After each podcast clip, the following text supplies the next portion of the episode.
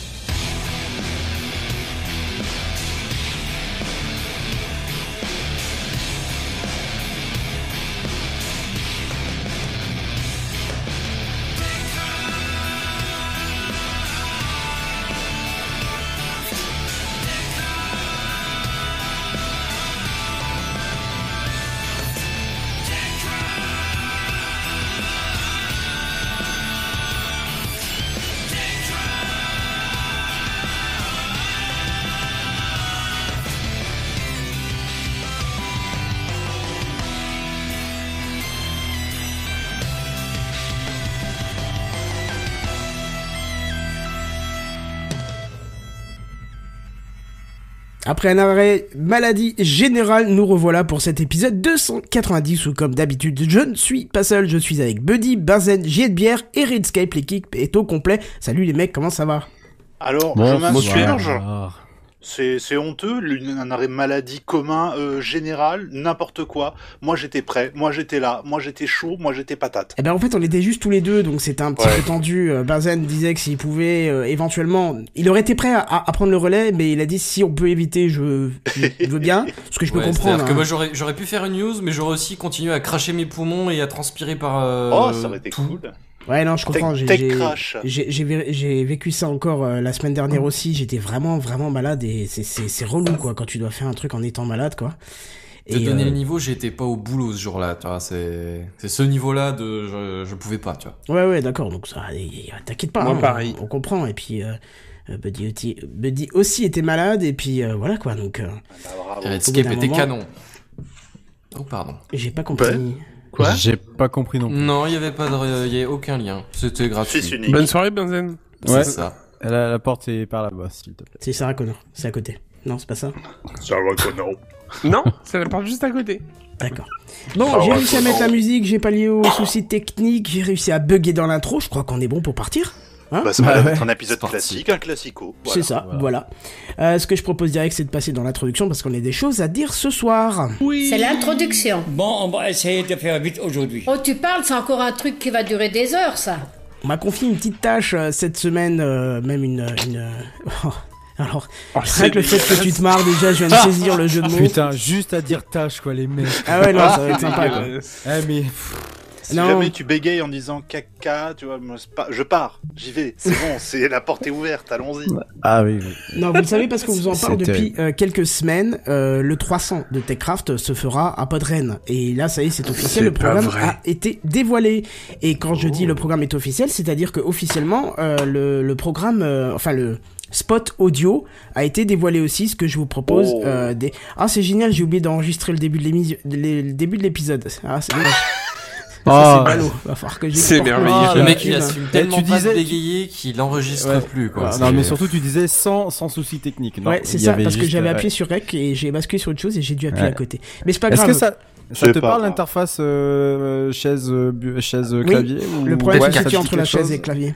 Voilà, c'est c'est toujours ça, t'inquiète pas. Euh, exactement. Et donc, t'es en train de streamer sur Twitch? Aussi, oui, c'est ce que j'ai écrit dans le chat. Non, j'avais pas vu. C'est double, double, double live ce soir puisque wow bah, ça fait un peu dans l'intro. Rock and roll. Vu que vu que j'ai euh, récemment euh, repris un peu le, le Twitch euh, sur le live sur Twitch, Twitch en gros tous les soirs depuis deux semaines et demie pratiquement. je me suis dit pourquoi pas parce qu'il y en a qui a dit tu viens demain et tout. Et je dis bah non demain j'ai Techcraft. Je me suis dit attends je peux faire un double stream pourquoi pas hein si des gens peuvent alors faisons-le. Mais toujours est-il qu'en attendant, je vous propose euh, d'écouter le spot euh, Podren 2020 euh, sous la commande de bah, sous la commande de Podren hein, de Bad quoi. Vous voulez écouter, découvrir et faire du podcast en live? C'est Podren les 11 et 12 avril 2020 à Rennes. Lors de ce festival du podcast, venez découvrir. Juste Fais-le, Fruit de la Station, L'Anthropode, Passion médiéviste, Lifetime et TechCraft, Le Duel, Fête ABA, La Désémission, Ça va trancher, Seasons et KenQ en concert. Et une surprise par l'équipe de Tu aimes les films d'horreur? Entrée gratuite. Inscription, programme et bien plus encore sur podren.fr.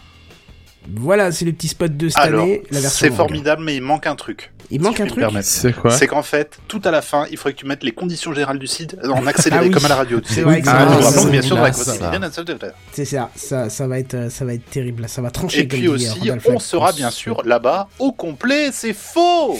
Euh, non, c'est faux parce que tu ne seras pas là. On a de Mais, l'absentéisme. euh, mais le, le, le, son là que tu as fait, Kenton, euh, Oui. c'était c'est c'est c'est original, c'est ta création à toi. Oui, oui, la euh, musique c'est une création de l'année dernière et ils ont choisi de reprendre ce thème puisque ça leur correspond bien. Donc euh, j'en suis ravi puisque ça a été fait spécialement pour Ouais, eux. parce qu'il y, a- donc, il y a quelques petits relents bretons, c'est pour ça. c'est bizarre. et- Ouais, voilà, c'est ça. Il y a un quelques petit. euh, relents bretons? Ouais, ouais, ouais. Dans le, dans le, dans la manière euh, où sont posées les notes, on a l'impression d'avoir. euh, on pourrait y mettre un arc, un- enfin finalement un, un bignou, n'importe quoi d'autre, et on, ouais, on s'y, on s'y croirait. Ah bah écoute, ça tombe bien. Ah. C'était pas voulu, mais si ça colle à la région, ça tombe bien puisque. Si, si, justement. Alors, juste le seul truc, c'est que bah un jour, il faudra inventer autre chose que que, que, du- que du rock, quoi. Moi, je me propose que l'année prochaine, je vous fasse, je fasse le truc de Podren en sauce, euh, je sais pas moi, euh, euh, balmusette. Tiens, voilà, balmusette. Le Voilà. bal- Voilà, avec Internet Queen Amman et son- Exactement. Et ben, et, et pourquoi pas Et et pourquoi pas. Eh, eh, 100% Podren, c'est- beurre. eh, Rennes, c'est en Bretagne, jusqu'à preuve du contraire, même Eh si bah oui. des gens qui ne nous considèrent pas en Bretagne. Mais euh, voilà, bah, Ah ouais. musette. Ah ouais. Non, mais c'est que c'est que David voulait, euh, David qui m'a commandé ce truc, vou- voulait euh, un truc pop rock. Donc euh, moi je fais ce qu'on me demande. Après s'il m'avait dit fais-moi de la musette, euh, j'aurais peut-être essayé. Enfin, je sais pas si j'aurais- réussi des masses, mais euh, J'adore la musique. Moi aussi. j'aurais sûrement passion. fait quelque chose. Après je sais pas. Euh. Ah, il dit on va garder la version rock. Merci, merci Flag, je te fais des bisous. voilà, je te fais la bise. Euh, bref, voilà, donc euh, effectivement, comme vous l'avez entendu, on sera en co-podcast avec euh, Lifestyle, mais nous euh, aurons l'occasion de fêter notre 300 et du coup, ça sera notre premier crossover, donc ça fait super plaisir en plus de tomber avec Life, enfin de tomber, de faire ça avec euh, Lifestyle, puisque Lifestyle est aussi spécialisé dans les news high-tech, mais Microsoft et comme J'aime pas Windows. Et comme- Oh. oh, non, mais j'irai pas jusqu'à là, mais comme nous, on a tendance des fois à parler d'Apple euh, un- peu souvent, ça, ça peut être sympa d'avoir les deux points de vue, puisqu'on a des fans des deux côtés de marques différentes, même si chacun, je pense, aime les autres systèmes aussi. Mais euh, ça peut être euh, super sympa, en tout cas. Il faudrait qu'il y en ait un dans la salle qui fasse Oui, mais sur Linux, vous savez. Ouais, bah que je veux sur bien la faire alors. distribution, Eh, bah, je me dissocie, d'accord. Ok, vous savez quoi? C'est moi qui va le faire. Ok. Vous Voilà, savez bah, que- Dissocie. Je me dissocie de Ah, Techcraft. hein, je... d'accord. Voilà. C'est Bah, des saucisses, eh, Merci, des saucisses aussi, des saucisses aussi, hein, euh, voilà. Donc, Et- et le je niveau me- est très voilà, haut je- ce soir, hein, on Oh peut là, le dire. Tout à fait, ouais. Nous Euh, décisions pas trop. Euh, juste une petite précision, comme l'a que dit, jeu de euh, saucissas. comme on l'a dit Non. avec euh, GNBR, si euh, si éventuellement le, le live YouTube ne devait pas vous convenir, vous l'avez aussi euh, sur euh, Twitch euh, en cherchant Kenton57. Pour l'instant, ça sera là-dessus, c'est pour tester. 5-7. Ouais, je représente. Euh, voilà. Donc le ridicule ne tue pas, sinon je suis mort. Euh, Qu'est-ce que je veux dire? Est-ce que on, commencerait pas directement vers un dossier, par un dossier de la semaine, puisqu'il y en a un qui date déjà d'il y a deux semaines? Eh ben écoutez, Ah c'est ouais, bien mérité. carrément. Ah bah oui, vu qu'on t'a fermé la bouche. Oh, on deux est comme ça, on bouleverse les règles. ça, moi je me et mets en mute, je fume une clope, je vous laisse faire. Ça marche. Et puis moi, comme ça, je vais peut-être pouvoir mettre l'image du dossier parce que je crois que j'ai oublié de la mettre. Oh. Ah bah oui, j'ai oublié de la mettre. Mais c'est pas grave, euh, comme ça, ça Titre. va. c'est ça. Mais en tout cas, je te mets le jingle et c'est à toi. Tu as entendu le dernier truc là Tu as vu l'iPad qui est sorti la dernière fois? C'est le dossier de la semaine. C'est le dossier de la semaine. C'est le dossier de la semaine. C'est le dossier de la semaine, mes amis. Ah, ça c'est moderne. Ça, c'est moderne. Ça c'est moderne. Ça c'est moderne. Ça c'est moderne. Ah, c'est moderne, wesh. C'est moi où tu te moques de mon Euh. grand-père là, tu vas mourir d'être souffrance toi, pas de rêve. c'est ça, ouais, je pense. ouais. Je sais que c'était ton grand-père, ne t'inquiète pas. Euh... Faudrait déjà que tu puisses m'attraper. hein. Je dois faire deux têtes de plus que toi. Mais bon, Attends, je vais te l'envoyer. Ah bah non, je peux pas te l'envoyer. Ça va être dur quoi. Ah oui, ça va être un peu dur. Euh, ouais, le dossier de la semaine qui date effectivement d'il y a deux semaines, euh, où j'avais décidé, et je vais le mettre au présent du coup tout de suite euh, maintenant, de vous parler des navigateurs en 2020. Enfin, un sujet, euh, somme toute, assez banal. Alors je sais pas pourquoi j'ai un putain de mauvais Le retour. Vendée Globe Euh, quoi, le Vendée Globe? Bah, les navigateurs. Navigateur, oui, très Oh bien. mon dieu. Alors, Allez, attendez, je, je fais règle le les choses, oui. Voilà, c'est ça. Je, je, règle mes niveaux parce que je sais pas pourquoi, mais j'ai pas l'impression de parler droit dans mon. Voilà, c'est ça. C'est mieux comme ça. Donc j'ai décidé de vous parler euh, ce soir du logiciel que l'on utilise le plus et qui pourtant semble être le plus méconnu, euh, c'est-à-dire le navigateur. Euh, alors bien sûr, hein, euh, loin de moi l'idée de vous refaire un historique complet depuis euh, Internet Explorer 6, le plus grand navigateur de tous les temps. Mais à l'occasion de la sortie du nouvel Edge, qui date un peu maintenant, ça fait deux semaines je crois qu'il est sorti, euh, Powered, Powered pardon, by Chromium et de l'avancée du développement du nouveau Firefox sur Android, je me devais de faire un point sur le marché actuel des navigateurs parce que finalement, en discutant avec euh, pas mal d'entre vous, je me rends compte qu'on les connaît pas euh, forcément ces navigateurs, on ne sait pas sur quoi ils tournent, on ne connaît pas vraiment leur place, leur place dans la dans, dans, dans, le marché actuel. Donc voilà, c'est un petit tour, tour d'horizon, c'est exhaustif hein, bien sûr comme d'habitude, donc à vous d'aller chercher les informations si, ça, si jamais ça vous intéresse. Bougez-vous les fesses. Exactement. Euh, je fais déjà assez news comme ça. Alors, on est d'accord, je pourrais vous barber avec des chiffres incluant pêle-mêle, part de marché et autres millions d'utilisateurs, hein, mais vous le savez tous ici, ils sont forcément biaisés et différents selon la, la société pardon, qui fait le comptage. On peut néanmoins dire, sans trop se tromper, que le navigateur Chrome, forcément de Google, mène la danse depuis quelques années accompagné euh, accompagné sur certains marchés en particulier celui du mobile par Safari grâce évidemment à l'iPhone. Et Firefox qui petit à petit a perdu des plumes ce qui euh, pour un renard n'est pas commun à moins que vous ayez déjà vu des renards à plumes. Voilà bien sûr. Alors pour vous donner un petit tour d'horizon hein, de tout ça, euh, je suis allé consulter l'une de ces sociétés spécialisées dans le comptage de parts de marché pour les navigateurs et systèmes d'exploitation. Euh, j'ai choisi Net Market Share euh, puisque les chiffres sont accessibles gratuitement. Hein, Au-delà, il faut payer. Et les chiffres relevés au mois de janvier 2020 sont les suivants. Hein, donc il y a, y, a, y a, des chiffres qui sont comparés avec de, janvier 2019, mais moi je me suis juste attardé sur ce mois, sur le mois qui vient de passer. Donc on a Chrome à 67 67,6%. 67%, c'est juste, euh, c'est pharaonique, hein, c'est énorme. Firefox, attention, accrochez-vous bien, à 8,8%. Hein. On a Chrome à 67. carrément plus. Hein.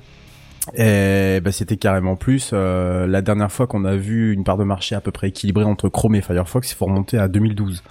J'ai vu un graphique sur Reddit euh, sur l'excellent euh, l'excellent subreddit que tu que t'avais conseillé une fois. Data is beautiful. oui, exactement. Et il montrait justement l'évolution des, des, des, navigateurs depuis Netscape en 1997-18, je crois, un truc comme ça, jusqu'à 2019, jusqu'à décembre 2019. Et c'est assez impressionnant la montée en puissance de, de, de, de Chrome qui, voit en fait euh, trois ou quatre ans après son apparition, ce que je crois que c'était 2008, Chrome, trois ou quatre ans après son apparition, tu le vois dépasser déjà Firefox. Euh, donc Firefox qui plafonne à 8,8%, IE, donc Internet Explorer Papy fait de la résistance avec 7%, hein, c'est quand même assez énorme, hein, 7%. En même temps, le ah, c'est 7% qu'on considère qu'il y a genre 10 ans, c'était le majoritaire de très loin. Oui, mm. exactement. Mais euh, tu te dis que vu le nombre d'applications de, professionnelles et d'entreprises qui utilisent encore Internet Explorer, mm. en fait, c'est pas si étonnant que ça. C'est ça. Euh, euh, Edge, ancienne mouture, pardon, pardon, son successeur qui n'a jamais réussi euh, à s'imposer à 5,8%. Safari est à peine moins loin à 3,6%, Opera pour 1,5% et tout le reste, tout le pourcentage restant se partage entre Yandex, UC Browser, QQ, Vivaldi et oui QQ. J'en parlerai tout à l'heure. Oui, j'en parlerai tout à l'heure. QQ, non mais je vous assure. Oh là là, QQ. Euh, et un lointain 0,1% et je n'ai même pas trouvé de traces pour Brave, c'est vous dire. Et AOL Browser, donc c'est fini. Ah oui, euh, totalement. Bienvenue. je, bah, voudrais un petit discuter, Vous avez du courriel. sur mobile et je l'ai désinstallé quasi euh, dans les dans l'heure. Hein. Ça marche pas, ça marche pas bien, ça charge pas bien les pages. Euh, de quoi préféré de virer. Quoi hein. De quoi Brave, pardon, sur mobile. Ah, Brave. Ah. ah, alors je me demande si l'user agent n'est pas n'est pas copié sur Chrome peut-être pour ça qu'on le voit pas, parce que je l'ai véritablement pas vu, ou alors il est pas du tout utilisé. Hein. Ce qui est possible aussi. Hein. Euh, parce que ça a l'air d'être plus un navigateur pour euh, pour technophile. Euh, alors sur le mobile, la donne euh, est un peu différente, hein, parce qu'on, enfin, un peu différente. Non, en termes de leader, on est toujours sur Chrome avec 63%, donc à peu près la même euh, proportion que sur PC. Safari pour l'iPhone du coup à 27%. QQ, le fameux QQ, euh, apparaît très loin dans la liste, euh, qui apparaît du coup très loin dans la liste des, des, navigateurs sur desktop qui est un navigateur chinois développé par Tencent, qui pointe à 1,8%, mais ça je pense que c'est par la population chinoise que ça doit ça doit apparaître. UC UC Browser, Samsung Browser et Android Browser sont entre 1,1 et 1,2%. Firefox est très loin, 0,9, qui se prend une mange une claque monumentale. Et puis pour tout on a les Opera, donc Normal et Mini, Yandex, les Edge à des, des pourcentages infinitésimes. tu sais quoi? Euh, moi, j'ai hâte d'être l'année prochaine et de voir le pourcentage de Huawei euh, euh, navigateur. C'est pas faux. Parce ah qu'ils ils, sont en train de claquer un OS qui va être, à mon avis, pas mal. Oui. Et il faudra voir les résultats que ça peut avoir.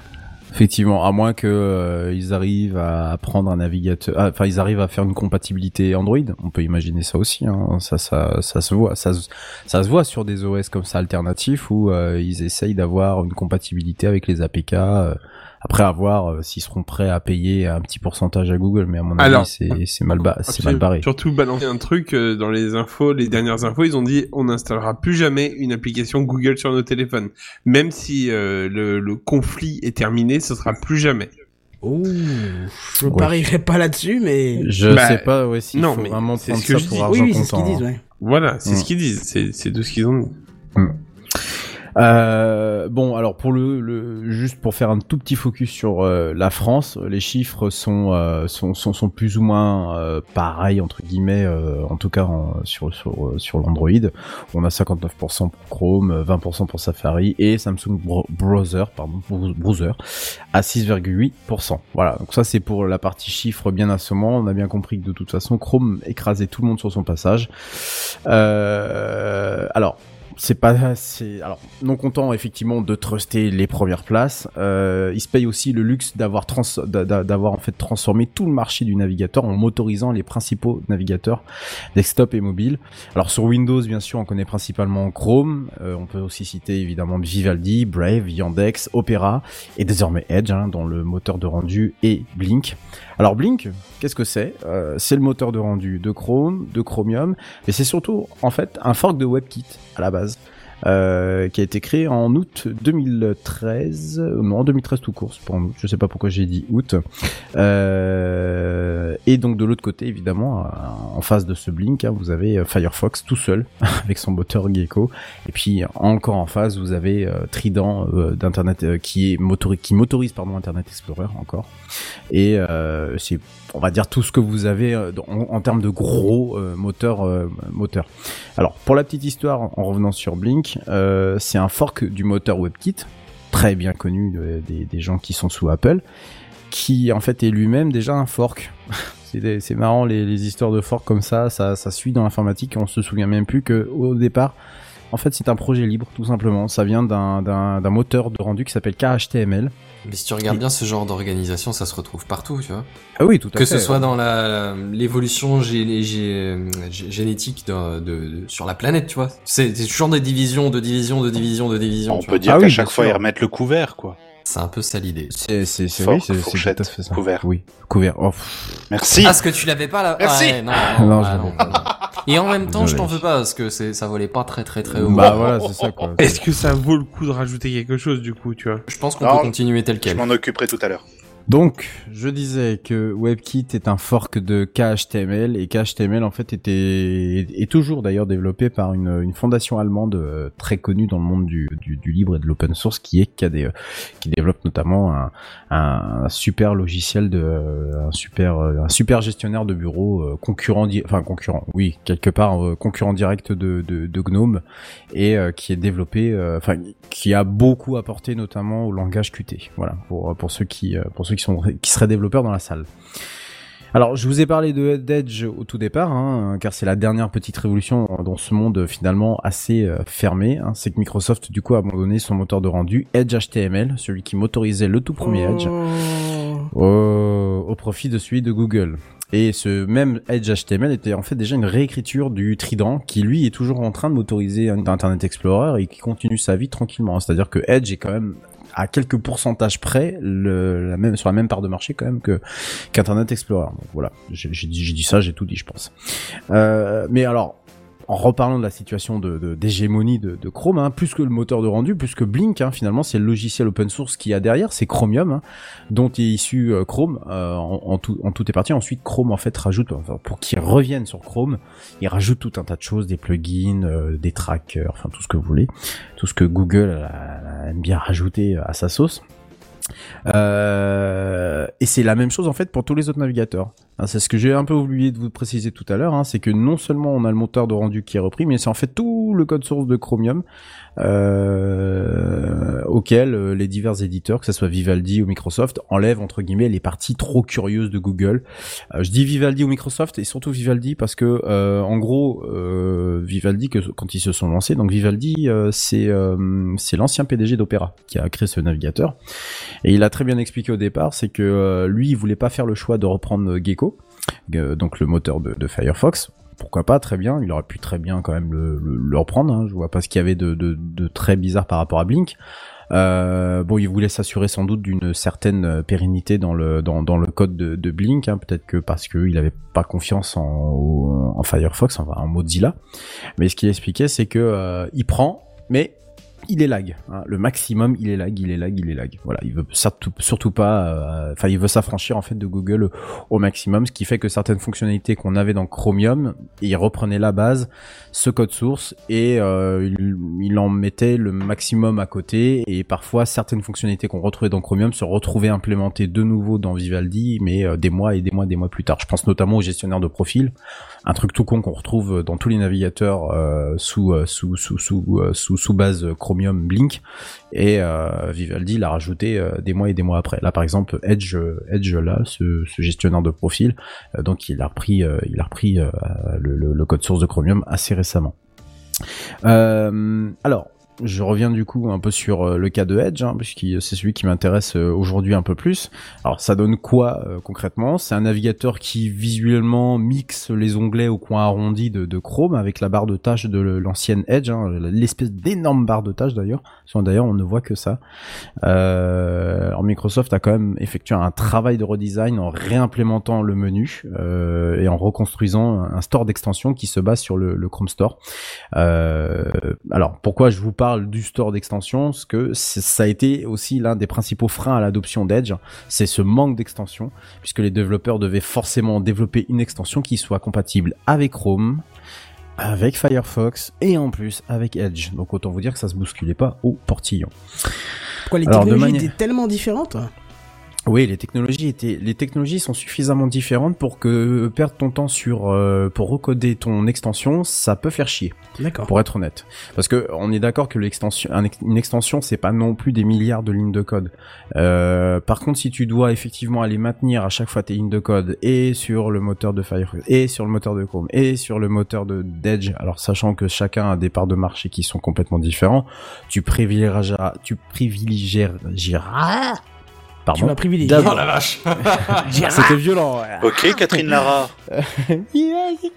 Euh, Chrome et Firefox plutôt que le navigateur qui traîne, euh, même si Firefox, Firefox, Firefox, pardon, garde quand même une certaine euh, une certaine aura dans la dans la communauté des navigateurs et en plus j'ai envie de dire que depuis que ils sont passés sur le, le, le, format web extension depuis Quantum finalement donc depuis Firefox 57 j'ai envie de dire que les extensions sont en plus assez rapidement adaptables d'un côté comme de l'autre puisque le code est, est, est, quasi le même en fait finalement. Donc ça a facilité en plus les choses. Euh, je vous rappelle que à l'époque où on est passé de, la version 56 à la 57, avec ce web extension, ça a fait grincer des dents des beaucoup de développeurs qui tenaient à leur, vous savez, leur petite extension. C'est un peu le problème du, du libre hein, d'ailleurs. Hein. Ils, ils, tenaient à leur extension là. Non, je veux pas, je veux pas, je veux pas. Et puis euh, Mozilla a dit bah si, nous on évolue la base technique du navigateur, donc vous suivez ou bah vous mourrez quoi. Tout vous simplement. Vous cassez. Euh, ou vous vous cassez aussi. Bah beaucoup se sont cassés. Euh, donc euh, donc voilà. Alors de manière personnelle, moi, pour l'utiliser d'ailleurs en ce moment de manière euh, professionnelle et, personnelle, hein, c'est clairement loin d'être du travail euh, bâclé, parce qu'on sent vraiment qu'il y a eu un investissement de la part de Microsoft pour euh, refournir un navigateur qui qui tourne bien, avec un maximum de liens coupés pardon avec avec Google. Euh, après, bon, c'est pas transcendant non plus. C'est pas, c'est, on sent bien qu'il y a Chrome derrière, notamment au niveau de, de, de, la forme des onglets, du gestionnaire de favoris, etc., etc. Mais on sent quand même une certaine volonté de, de, de répondre un navigateur qui soit un peu différent de, de, de, Chrome. Alors, bien entendu, si Microsoft coupe les liens avec Google, vous imaginez bien que Microsoft s'appuie sur son écosystème pour en remettre une couche dans le navigateur. Donc, on a évidemment tout l'aspect synchronisation, euh, synchronisation des favoris, des onglets, etc. Et euh, on vous invite dès le départ à synchroniser vos données avec votre compte Microsoft, bien entendu, comme le ferait un Google Chrome finalement. Donc euh, un mal pour un bien, je ne pense pas au final, puisqu'on a toujours les, on a toujours cette même cette même réédite. Mais clairement, pour l'utiliser, il est assez agréable. Il fait pas trop gueuler le le, le, le, le ventilateur du PC quand quand, quand on le met à, sollicitation voilà, il est, il est, agréable. Il, est un bon remplaçant pour celui qui viendrait de Chrome, si vous voulez, qui voudrait faire une adaptation par rapport à Firefox. Je pense ça notamment au fait que euh, les outils Google euh, en général, que ce soit Google euh, la suite documents, la suite de documents ou les pardon, excusez-moi, les applications euh, professionnelles, Google Apps, euh, euh, aiment bien quand même utiliser Google Chrome pour le coup. sinon, en général, Google vous, le dit assez rapidement qu'il faut utiliser Google Chrome. Et d'ailleurs, c'est un peu le cas puisque je suis allé vite fait sur google.fr tout à l'heure et on voyait le petit encart, ça soit que, que ça va aller plus rapidement dans Google Chrome. Donc, ce qui n'est pas forcément vrai du coup. Ce qui n'est pas du tout vrai, on est bien d'accord, mais c'est comme ça que Chrome a réussi à truster aussi autant de parts de marché. Alors, sur Android, la donne n'est pas très différente finalement que par rapport au desktop, hein. c'est-à-dire que les navigateurs ils sont beaucoup beaucoup plus nombreux. Euh, on a même leurs équivalents par rapport au desktop, hein. Brave, Vivaldi, Yandex, UC Browser, Chrome, etc., etc. Euh, et ils sont tous basés sur la, même chose, c'est-à-dire Chromium mobile, en y adaptant évidemment leurs spécificités, mais surtout et c'est là que c'est encore pire que le Blink parce que le Blink va lui va équiper quelques navigateurs, il équipe pas tout le monde non plus. Mais c'est le c'est le moteur de rendu qui est le point commun à tous, le WebView. Voilà, le Android WebView pour être exact. Alors, de son côté, Firefox garde tout seul son petit gecko, mais son implémentation a rendu sa progression très compliquée, si bien que près de 10 ans après avoir été lancé sous Android, il conserve toujours la même sensation de retard et surtout, surtout de lenteur.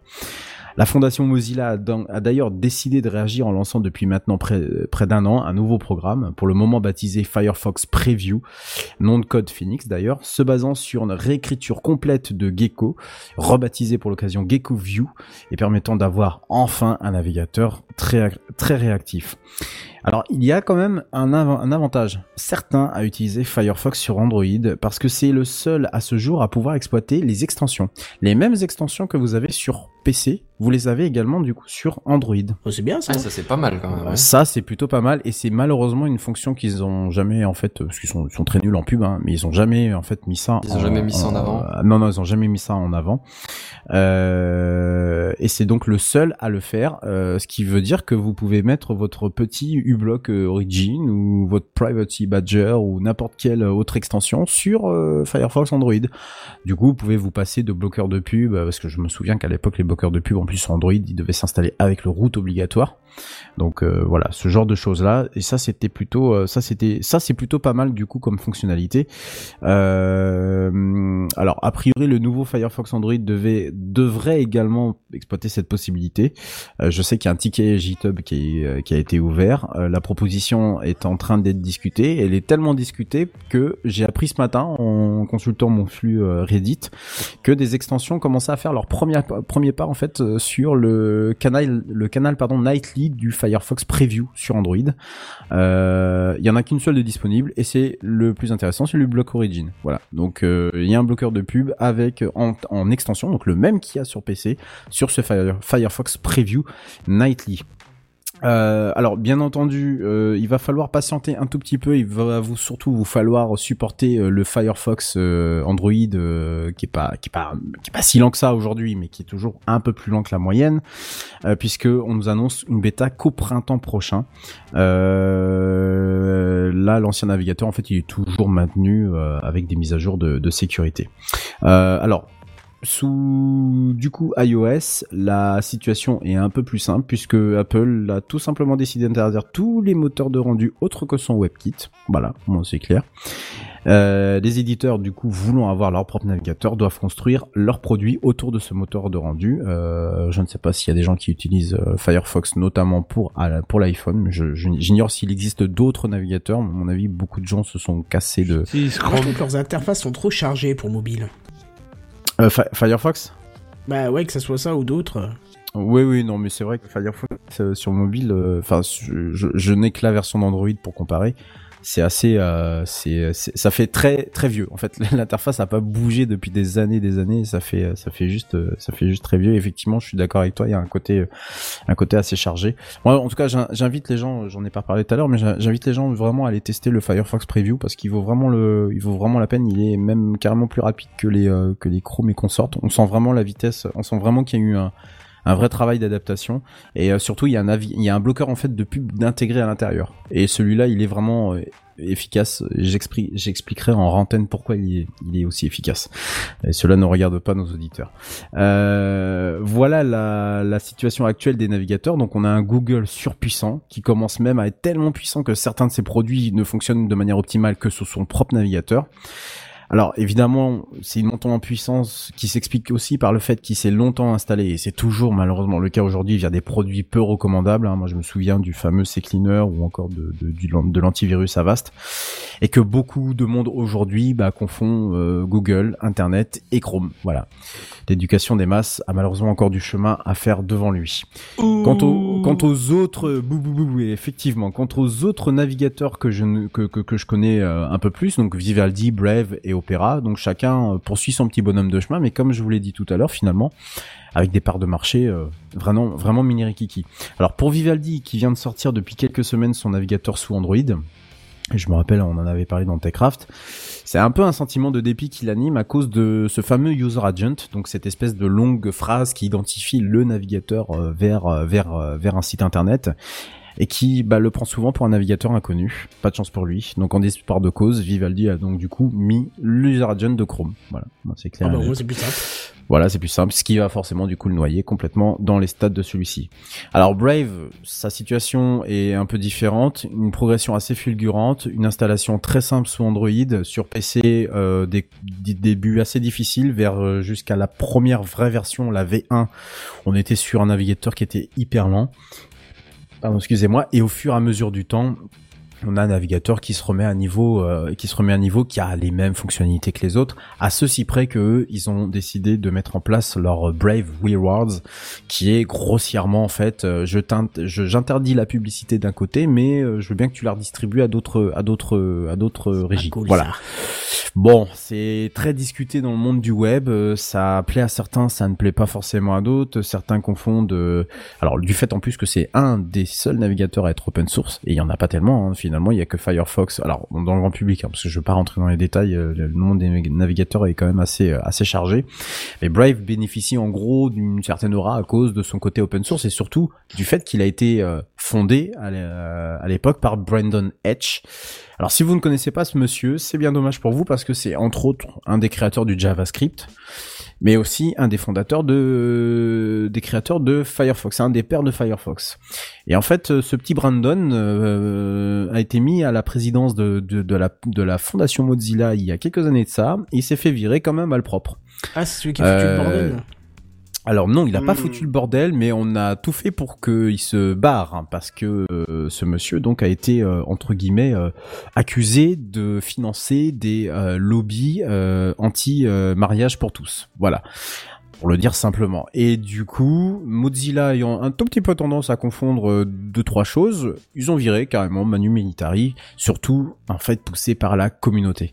Et du coup, ce monsieur, ce monsieur Etch, ben, euh, je pense qu'il a dû faire déjà un petit doigt d'honneur en disant je vous aurai un jour, je vous aurai. Et puis, ben voilà, ce qu'il a fait, c'est qu'il a créé un nouveau navigateur à côté qui s'appelle Brave personnellement, je l'utilise euh, encore de temps en temps. Bon, il marche plutôt bien, hein, c'est un des plus rapides et euh, euh, c'est simplement son modèle économique qui est un peu bizarre, mais parce que est-ce qu'on n'est pas habitué? Est-ce qu'on est, c'est aussi les seuls qui font ça?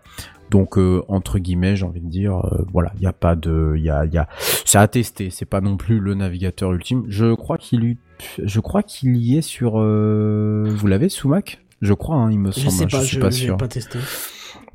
Alors, euh, Brave. Et puis un petit mot quand même sur le dernier Opéra euh, parce que euh, parce que alors je viens de me rendre compte que non c'est bon. Alors Opéra lui pardon il s'est tiré une une cartouche de Kalachnikov dans les pieds. Parce qu'à l'époque Opéra avait une V12 excellente avec un moteur de rendu parmi les meilleurs de ce qui existait à l'époque. C'est le fameux moteur Presto et puis un jour ils se sont dit bah on gagne pas assez d'argent, bah on a un navigateur qui plaît aux gens mais euh, il plaît qu'aux power user donc on veut un navigateur qui plaise à tout le monde. Donc du coup on fait quoi? Ben on vire tout, hop, on passe de la V12 à la V15 on change de moteur, on dégage le moteur maison et on passe sur un moteur V15. Et c'est à ce moment-là d'ailleurs que le créateur de Vivaldi s'est barré. Hein, voilà, il s'est barré, il s'est dit bah moi je vais créer mon, navigateur, celui qui ressemblait à l'époque à Opera. Parce qu'Opera à l'époque c'était déjà un des premiers navigateurs payants et puis c'est surtout un navigateur qui était enfin qui était énorme en termes de fonctionnalité. Il y avait un client mail. Imaginez un client mail dans un navigateur. quoi? Un client mail. Oui, ah, un client mail, d'accord. Oui, un client mail, pardon. Euh, il y avait, je crois, un client RSS. Il y avait des fonctionnalités euh, de code qui étaient bien plus avancées à l'époque que ses concurrents. Enfin, Chrome n'était certainement pas au même niveau aussi, voilà, etc., etc. Mais ça ne plaisait qu'au power user et euh, évidemment Opera était très loin derrière les autres. Bah, ça n'a pas plu, hein, voilà, tout simplement. Et puis, bah, ils ont décidé de, ils ont décidé de tout dégager, de dire, bah, nous, on va prendre ce que le grand public aime bien, c'est-à-dire le moteur de Chrome. Bah, bien mal l'en aura pris parce que ça fait des années qu'ils rament, rament, rament pour essayer de rattraper tout le temps perdu. À tel point que lorsqu'ils sont passés en V15, donc la première version de Blink, euh, ils ont tout effacé les fonctionnalités. C'était ah un navigateur quasiment nu de chez nu. C'est-à-dire à part le, bouton pour euh, le bouton la, petite croix, à part. Euh, Mais ils ont plusieurs versions hein, du navigateur. Hein, c'est pas que Blink. Hein. Euh, ah si, non, non, non, non, il y en a qu'une seule, Sublink, c'est le, leur moteur, ils en, ont qu'une seule. Ils ont maintenu, hein, ils ont maintenu pendant quelques, je crois, pendant un an, ils ont maintenu le Prest, le, le, la V12 15. Ah, tu parles du moteur, d'accord, j'avais pas pigé ça Oui, je parle du moteur, attention, je parle du moteur. Euh, ils ont maintenu euh, deux versions du, deux versions du navigateur. À l'époque, ils étaient passés en V15, mais rapidement, ils ont abandonné, évidemment, le, le, le la, la, V12 qui ne, ne valait plus rien à leurs yeux, je précise. Et euh, du coup, euh, ils récupèrent au fur et à mesure des fonctionnalités. Là, j'ai vu apparaître il y a quelques mois de ça, ou il y a quelques semaines, pardon, de ça, qu'ils avaient un, euh, qu'ils avaient un navigateur spécialement conçu pour les jeux. Euh, a priori avec euh, des petites features cosmétiques et de performance, voilà. Euh, alors ils sont en général assez connus dans le monde du mobile parce que c'était un des premiers navigateurs qui consommait pas trop de pas trop de données, qui avait un mode turbo pour les connexions lentes oui, notamment. c'était pas mal ça. Voilà, donc, euh, donc on va dire qu'ils étaient fortement appréciés, mais ils ont tellement coupé de fonctionnalités au départ que bah, chaque fonctionnalité était réimplantée au fur et à mesure des versions, ce qui fait que ça a mis beaucoup de temps avant que les gens en fait se réhabituent à ce à ce navigateur, ce qui explique aussi sa position aussi basse dans les dans les dans les différents classements. Euh, alors il y a, j'en parlais un tout petit peu avant, donc les fameux navigateurs qui sont développés par des entreprises chinoises. Hein, je parlais de QQ notamment tout à l'heure et de UC browser. On a aussi du russe avec Yandex, euh, mais c'est guère mieux en fait finalement, c'est que du Blink. Et en fait, il y a que QQ qui est plutôt intéressant parce que euh, lui, il mixe du WebKit. Bon déjà euh, du WebKit, alors il y a Apple actuellement, Apple Safari qui, qui prend du WebKit, mais il mixe ça avec du Trident. Euh, ça c'est pas commun. Donc il reprend carrément le, le, moteur d'Internet Explorer. Euh, mais ce sont des navigateurs qui sont là surtout parce que les Chinois les utilisent du coup et que comme ils les utilisent, ça rentre dans les statistiques euh, d'utilisation et qui sont forcément plus nombreux que nous-mêmes et que voilà. Parce que sinon ailleurs dans le monde c'est pas des navigateurs qui sont beaucoup beaucoup utilisés et c'est des navigateurs en plus qui ne bénéficient peut-être pas forcément des mêmes fonctionnalités. Je parle notamment des fonctionnalités de synchronisation entre eux parce que ça c'est devenu un élément majeur finalement. Ah c'est la synchronisation euh, entre PC, Android, Mac, etc., etc. Tout ce que peut Linux, hein, tout ce que peut compter d'OS, euh, la planète d'OS. Et euh, du coup, si vous ne proposez pas ça, je sais que par exemple Brave, s'il n'est pas adopté, pour l'avoir vu sur Reddit notamment, s'il n'est pas adopté en masse, c'est aussi parce qu'il ne sait pas synchroniser encore les, les, les onglets. Voilà. envoyer, envoyer un onglet vers un autre appareil est une fonctionnalité aujourd'hui tellement évidente que ne pas le faire c'est se couper déjà d'une partie de, de, de, des utilisateurs. Moi, c'est pour ça d'ailleurs que j'avais changé.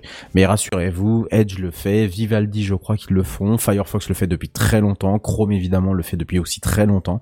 Euh, donc voilà. Alors euh, évidemment. Euh, là où les autres euh, ces autres navigateurs sont un peu plus lents ou un peu moins user friendly c'est quand même Chrome et Firefox qui ressortent grands vainqueurs euh, de ce type de, de, de, tout ce qui est aspect synchronisation puisque voilà c'est un compte unique c'est simple c'est rapide faut s'inscrire. En plus Chrome c'est quoi? C'est Google. Faut juste avoir son, son compte Google. Firefox il vous le propose dès l'ouverture. Euh, alors la seule petite chose auquel ils sont pas très transparents c'est Qu'est-ce qui se passe au niveau des serveurs? Est-ce que c'est chiffré? Euh, Vivaldi, par exemple, propose un, compte Vivaldi pour tout synchroniser, y compris des notes, et c'est chiffré. Voilà, vous avez une clé de ah. chiffrement que vous que vous créez vous-même. Vous avez votre clé et c'est à vous. Et normalement, ils n'ont pas la clé. Bon, ça c'est dans les voilà, parce que Vivaldi est un peu closé de source aussi sur les bords. Voilà, souvent on pose la question d'ailleurs pourquoi ils étaient closés de source pour proposer des, des fonctionnalités assez évoluées et avancées? Ils ont toujours un peu botté en touche, entre guillemets, mais c'est le seul en fait à proposer ce type euh, de choses. Firefox dit que c'est chiffré on peut les croire parce que ça reste Firefox. Chrome dit que c'est chiffré. on peut pas les croire parce que c'est Chrome. Euh, c'est ça, parce que c'est Google. Non, c'est surtout parce qu'on sait jamais s'ils ont la petite clé qui va bien derrière. Surtout, à mon avis, enfin, non, je dis ça pour troller, mais ils chiffrent après avoir vu tout ce que vous faites. oui, évidemment, bien sûr, ils vous disent qu'ils chiffrent, mais c'est bien sûr après. Et, euh, et puis vous, en, gros, euh, suivant la confiance que vous accordez à l'un, l'un, et, l'autre navigateur, hein, vous pouvez littéralement avoir votre vie à l'intérieur de ceci, hein, voire même euh, carrément les, les moyens de paiement. Alors juste avant de terminer euh, ce, dossier, je vais passer la main ensuite aux, news high-tech. Petit conseil tout de même, messieurs et mesdames qui nous écoutent, les mots de passe ne se stockent pas dans un navigateur conseil ah, ouais, je suis assez d'accord avec ça. Et je préciserai même pas que les mots de passe, c'est-à-dire que tout ce qui est moyen de paiement, parce que je sais que c'est une feature qui commence à apparaître de plus en plus sur les navigateurs, tout ce qui est moyen de paiement, s'il vous plaît, dans la mesure du possible, évitez les navigateurs. C'est hyper risqué. Euh, pour vous donner une, dernière idée, je terminerai là-dessus. Euh, Firefox a revu, a dû revoir en urgence le code de son mode, de son coffre-fort qu'il disait sécurisé, mais en fait il y avait une tellement grosse faille qu'ils étaient passés à côté le coffre il était ouvert, littéralement. Ça, je sais plus par quel exploit, c'était un exploit pas très, euh, c'était petit comme exploit. C'est le dernier qui est mal refermé en partant. Ah bah je sais pas ce qui s'est vraiment passé, mais en tout cas tu pouvais l'ouvrir comme tu voulais. Donc tu pouvais avoir tout à l'intérieur, les mots de passe, tout ça. Et donc ils ont refait en urgence en fait un, produit qu'ils ont mis quelques mois avant de, de le sortir véritablement, qui s'appelle Firefox Lockwise de mémoire et qui vous permet de, faire ça. Mais prenez un gestionnaire de mot de passe. Même le meilleur gestionnaire de mot de passe en ligne, évidemment, aura ses, failles. Hein. Je pense qu'il y en a eu un il n'y a pas si longtemps que ça. Euh, voilà, le meilleur, ça reste qui passe. Un petit conseil en passant, mais en tout cas, ne stockez. Voilà, merci Kenton. Ne stockez jamais des informations sensibles dans votre navigateur. On peut y faire tout ce que l'on veut. Voilà c'était la fin de mon dossier. Et euh, petit tour de table, euh, vite fait. Euh, qu'est-ce que vous, du coup vous utilisez vous comme écosystème euh, comme, juste une micro anecdote parce que avant que tu poses la question, bah, en parlant des mots de passe dans le navigateur, il y a 5 ans peut-être maintenant ou 4 ans, j'ai un collègue qui est mort. Et sa femme a voulu récupérer des photos qu'il avait stockées dans son Dropbox et tout ça, machin, mais n'avait pas le code. Et comme il utilisait un ordinateur portable que dont j'avais accès, j'ai juste eu besoin d'aller dans le navigateur et d'aller ouvrir tous les mots de passe. Et donner tous les mots de passe à sa femme. Voilà. Voilà. Mais bon, là, Alors, dans ton cas, c'était pour, la bonne cause, sauf que. Bien sûr. Euh, ouais. Sauf que ça cache des trucs un peu crades. Ouais, c'est ça, c'est exactement ça. Et comme les gens ont l'habitude de euh, voulez-vous enregistrer le mot de passe euh, Cliquez sur bah oui, bien sûr, je vais enregistrer le mot de passe. Question à la con. Euh, pour des choses pas très sensibles, ça va, mais en fait tout ce qui est compte sur Internet est évidemment sensible. Donc euh, il faudra jamais. Ah, il faut, faut jamais. Bah, disons le problème quand tu dis pour les comptes pas sensibles, c'est que tu t'adresses à Monsieur et Madame Michu qui ont avec un tout petit peu de bol le même mot de passe sur plusieurs sites. Et là, c'est le début de la dégringolade. C'est le drame. Oui, c'est ça. Euh, donc du coup, euh, je sais pas, qui, qu'est-ce que vous utilisez comme navigateur, euh, messieurs? Chrome, j'imagine, peut-être Firefox. Bah, statistiquement, on est au moins 3 à utiliser Chrome là dans. Ouais, au moins, ouais, je pense. Au moins. Safari sur mobile. Ouais. Moi, j'utilise Google. ouais, j'utilise Google. C'est de la bonne. Ah oui, bah, très bien. Et pas, pas un seul petit Firefox dans le... Dans au travail, parce que c'est devenu un deuxième navigateur imposé, c'est tout. Moi j'utilise Firefox au boulot parce que c'est le seul à ne pas suivre le proxy euh, du système. Et comme j'ai euh, deux connexions sur ma machine, oui. eh ben, ça me permet d'avoir Chrome qui suit le proxy natif de Windows et Firefox qui lui ne le suit pas. Tu peux en mettre un autre ou tu peux mettre la conf réseau que tu as envie. Et du coup, euh, ça me permet d'avoir les deux réseaux accessibles avec deux navigateurs différents. Ouais. Ouais, je suis assez, je suis assez d'accord. J'utilise la même technique pour quand j'étais à la, à la euh, enfin, vous savez, l'espèce d'entreprise, là, j'en ai parlé déjà. Enfin, voilà, je reviens pas dessus. Hein. Un buddy, tu, tu, tu, tu, sais. Moi, moi perso, toi-même, tu sais. TMTS. Au, final, enfin, en vrai, ouais, perso, j'utilise Chrome, au fait, en parlant de ça, mais pour revenir vite fait au travail, en effet, j'ai euh, donc le fameux euh, Edge avec donc Chromium dessus. J'ai le Edge basique et Fox et Chrome. J'ai les, je les ai tous euh, par principe que des fois il y a des sites qui ne chargent pas sur certaines, certains navigateurs des, à des jours. En fait, je prends un exemple dans mon travail, il y a un, il y a un site où tout, tous les jours il y a des gens qui doivent passer commande et à un moment, euh, des fois, bah, le site est tellement codé un peu à l'arrache que des fois, bah, hop, ça passe plus sur Chrome et il faut que, faut passer absolument par, euh, par Edge, par exemple, ou par, enfin voilà.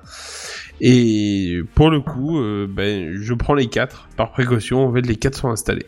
Tous les assistants personnels, tous les navigateurs, c'est Buddy, Buddy. non, j'ai pas tous les assistants. J'ai pas tous les assistants personnels. Pas encore. Non, Alexa, Alexa, Alexa, je l'aime pas. Ah.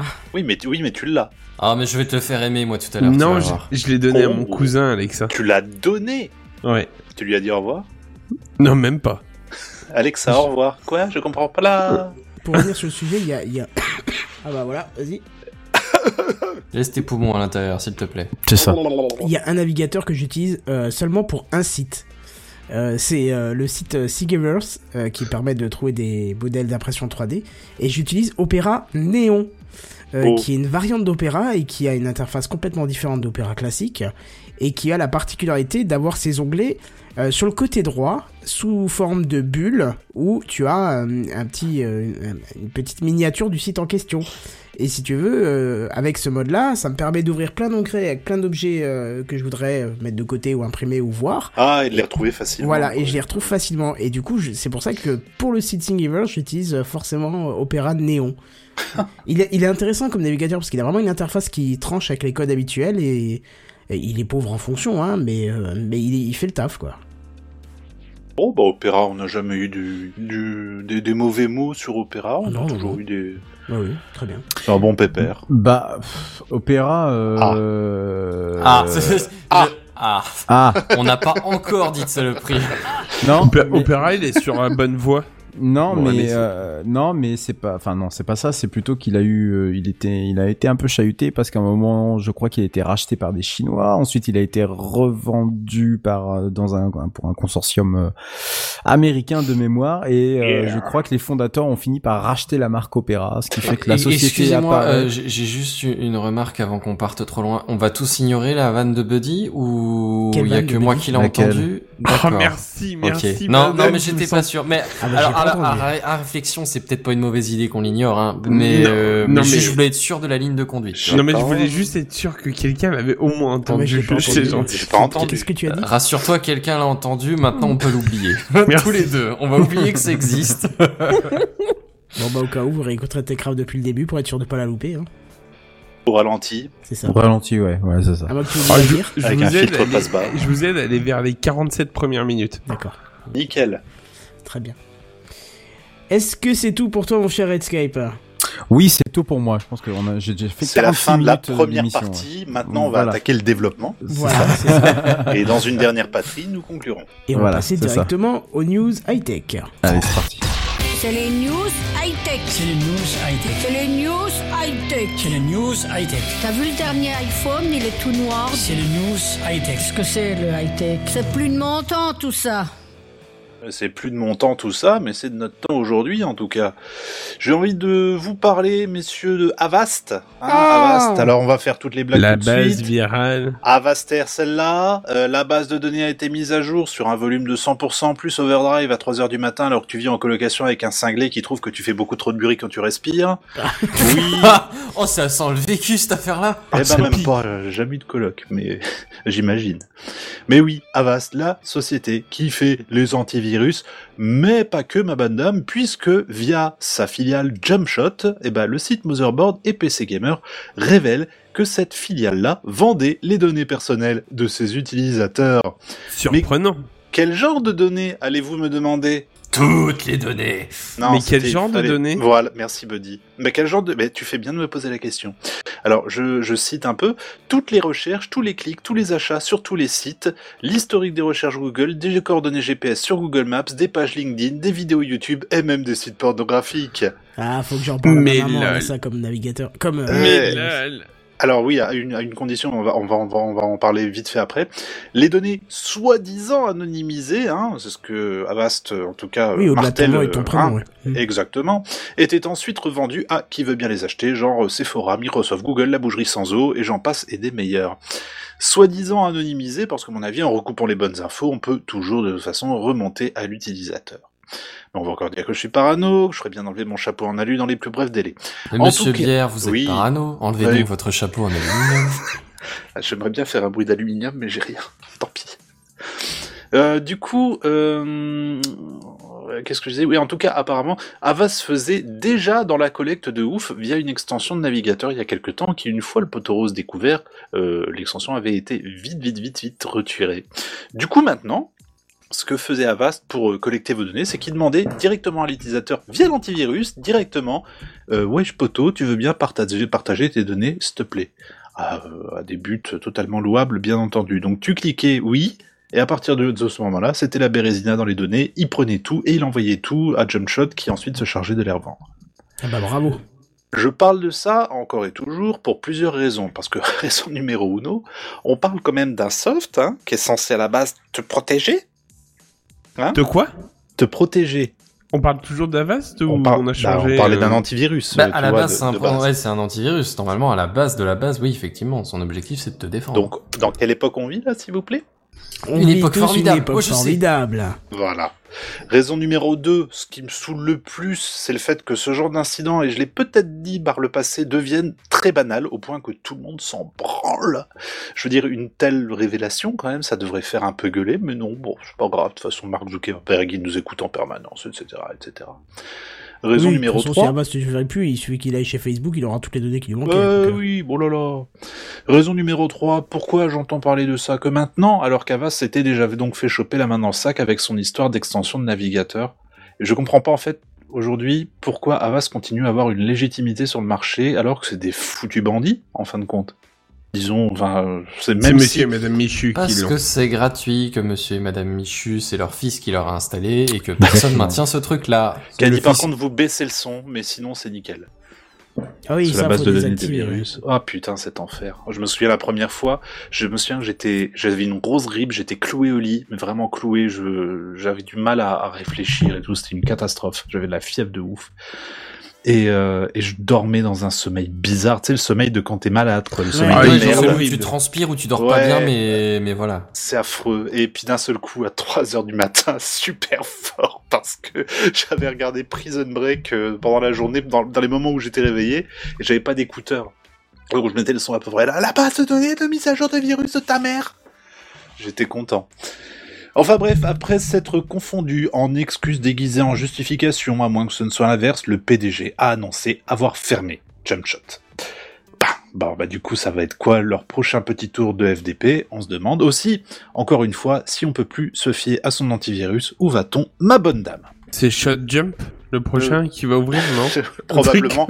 Et il va dire c'est une donnée qui, non, elle collecte pas les données utilisateurs, par contre elle aspire des trucs négligeables puis on va repartir dans un délire. Mais c'est marrant parce qu'ils se font avoir une fois et puis ils se disent bon, bah, on va trouver une autre solution pour continuer à faire ce qu'on fait d'habitude. Allez. Et, si, et six mois plus tard? Oups. Moi, je voilà. sais que j'avais raconté cette, euh, cette anecdote, mais euh, pendant un concert du, du Cabaret Vert, il y avait un DJ un samedi soir qui, entre deux morceaux, a eu ce Oh, c'est message devant, je sais plus, 7-8 000 personnes devant la scène, tu vois. Mais sur un malentendu, tu fais passer ça pour un truc exprès, tu sais. Mais non, mais du coup, du coup, c'est même ça a créé une euphorie de de malade dans tout, dans, dans tout le festival parce que du coup Sans tout le monde tout le monde ah, s'est mis à fond dessus quoi tu vois. Et je veux dire euh, je sais que un an ou deux ans après il y a eu d'autres DJ qui sont venus et eux par contre ont fait un remix de ce truc là Ah, c'est ce que j'allais demander. ah ouais ça je l'ai entendu et c'était Est-ce que c'est devenu un running gag, tu vois c'est Bah ouais, c'est Bah, ça. c'est de devenu un truc euh, super euh, super drôle tu vois et c'est une communication d'enfer parce que tout le monde connaît cette phrase tu vois donc euh, enfin bon, voilà c'est coup de coup de maître je trouve Exactement. Donc voilà, c'était juste euh, histoire de vous dire qu'on se fait encore euh, enfiler dans tous les sens, mais que tout va bien, il n'y a pas de souci. Ça n'a l'air de poser de soucis à personne. T'inquiète pas, ils continueront à mettre nos données au frais, mais Oui. heureusement il y a Buddy parce que lui il va nous réchauffer ses données euh, tout de suite au coin Quelle du feu. transition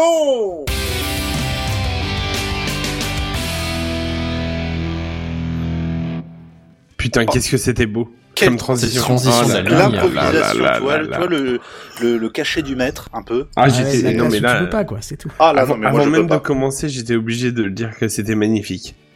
En même temps, si vous faites chaque fois un commentaire dessus, vous cassez la transition, tu vois. Ouais, non, mais là, celle-ci a été belle. Euh, bon, ce soir, je vais vous raconter l'histoire du Marseillais Oh. Thibaut. Oh, Thibaut. Eh oh, Thibaut. Ah, je t'avais dit que t'étais beau. Il était une Mon fois Dieu. un jeune homme prénommé Thibaut. Je Il vivait Thibaut. une petite vie paisible avec son conjoint et sa mère. Tous trois accros à un site commerçant, ils achetaient 200 euros par mois minimum.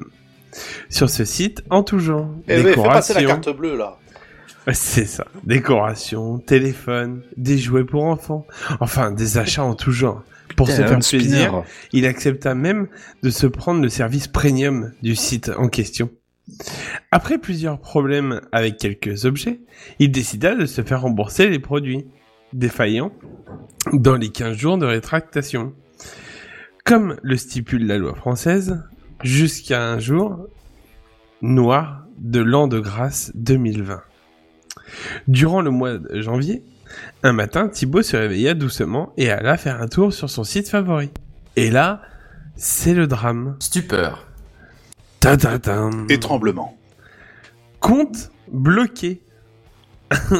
Alors, il se lance dans une quête de réponse.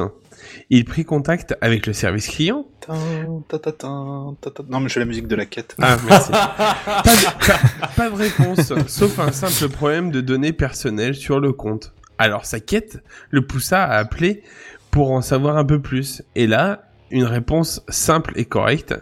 Votre compte est bloqué suite à une trop grosse demande de remboursement sur votre profil.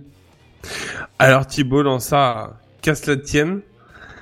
Je cela vais, ne tienne. car cela ne tienne, je vais me refaire un nouveau profil sur le site. Oh, oh, oh. Après avoir regroupé les données des deux profils, le compte fut bloqué. À nouveau, et Thibaut commença à s'agacer un petit peu. Oh, je suis fâché, peu cher. Peu cher. Alors Thibaut regarda le compte de sa mère, et là, compte bloqué. Oh Ensuite, il regarda le compte de son compagnon, et là, compte bloqué. Oh, tu me fais caguer, là. C'est quoi, ça? À l'heure où je vous parle, il n'y a aucune évolution à cette histoire. Le site reste inflexible. Je cite.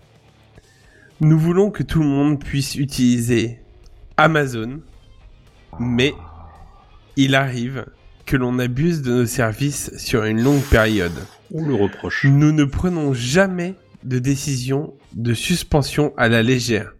Mais avec des centaines de millions de clients à travers le monde, nous prenons les mesures appropriées pour protéger l'expérience de nos clients. Mais Thibaut a décidé de demander de l'aide à l'UFC. Que choisir? Ou à la et aussi à la FEVAD. La, fédéra- la, la FEVAD, la fédération de la vente euh, de vente à distance, pardon. Et Phil Fevad, il est libre, alors Alors, Oh. Allez c'est bon. Alors, il souhaiterait au moins le remboursement de son petit compte Prime et les avoirs de chaque compte euh, à récupérer. Voilà. Donc mon histoire est terminée et je veux quand même vous dire que Amazon surveille les comptes avec les remboursements trop nombreux. Donc faites attention. C'est qui Thibaut? Bah je sais pas, c'est un Marseillais. Un Thibaut, deux Thibaut, trois Thibaut Oh non, sérieux. Putain non, non, Je Du ne coup, suis même Kenton, pas c'est là. désolé, Est-ce sachez-le. qu'on peut couper? Est-ce qu'on l'a Bah oui, Pissou, Pissou. Non, c'est Issou. Ah pardon. Oui, c'est fier. Ah bah oui, c'est oui. Voilà, voilà. Sachez-le, Donc, euh, qu'est-ce que vous pensez de l'histoire, vous? Alors, euh, parce qu'en fait, Thibaut, je voudrais quand même, donc là, j'ai un peu arrondi les angles pour le fameux Thibaut, mais à savoir quand même qu'il a annoncé se faire rembourser moins de 20% de ses achats.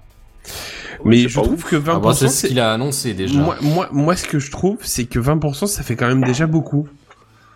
Parce que Bah, après, moi je dirais ça dépend. Parce que je sais, bon, alors. Amazon, je sais pas, mais je sais qu'il y a des sites de vente en ligne euh, où c'est plus euh, orienté fringues, où, te- où ils ont assez facilité le procédé, où c'est plus standardisé le fait de renvoyer régulièrement. ouais, mais là, on parle d'Amazon quand même.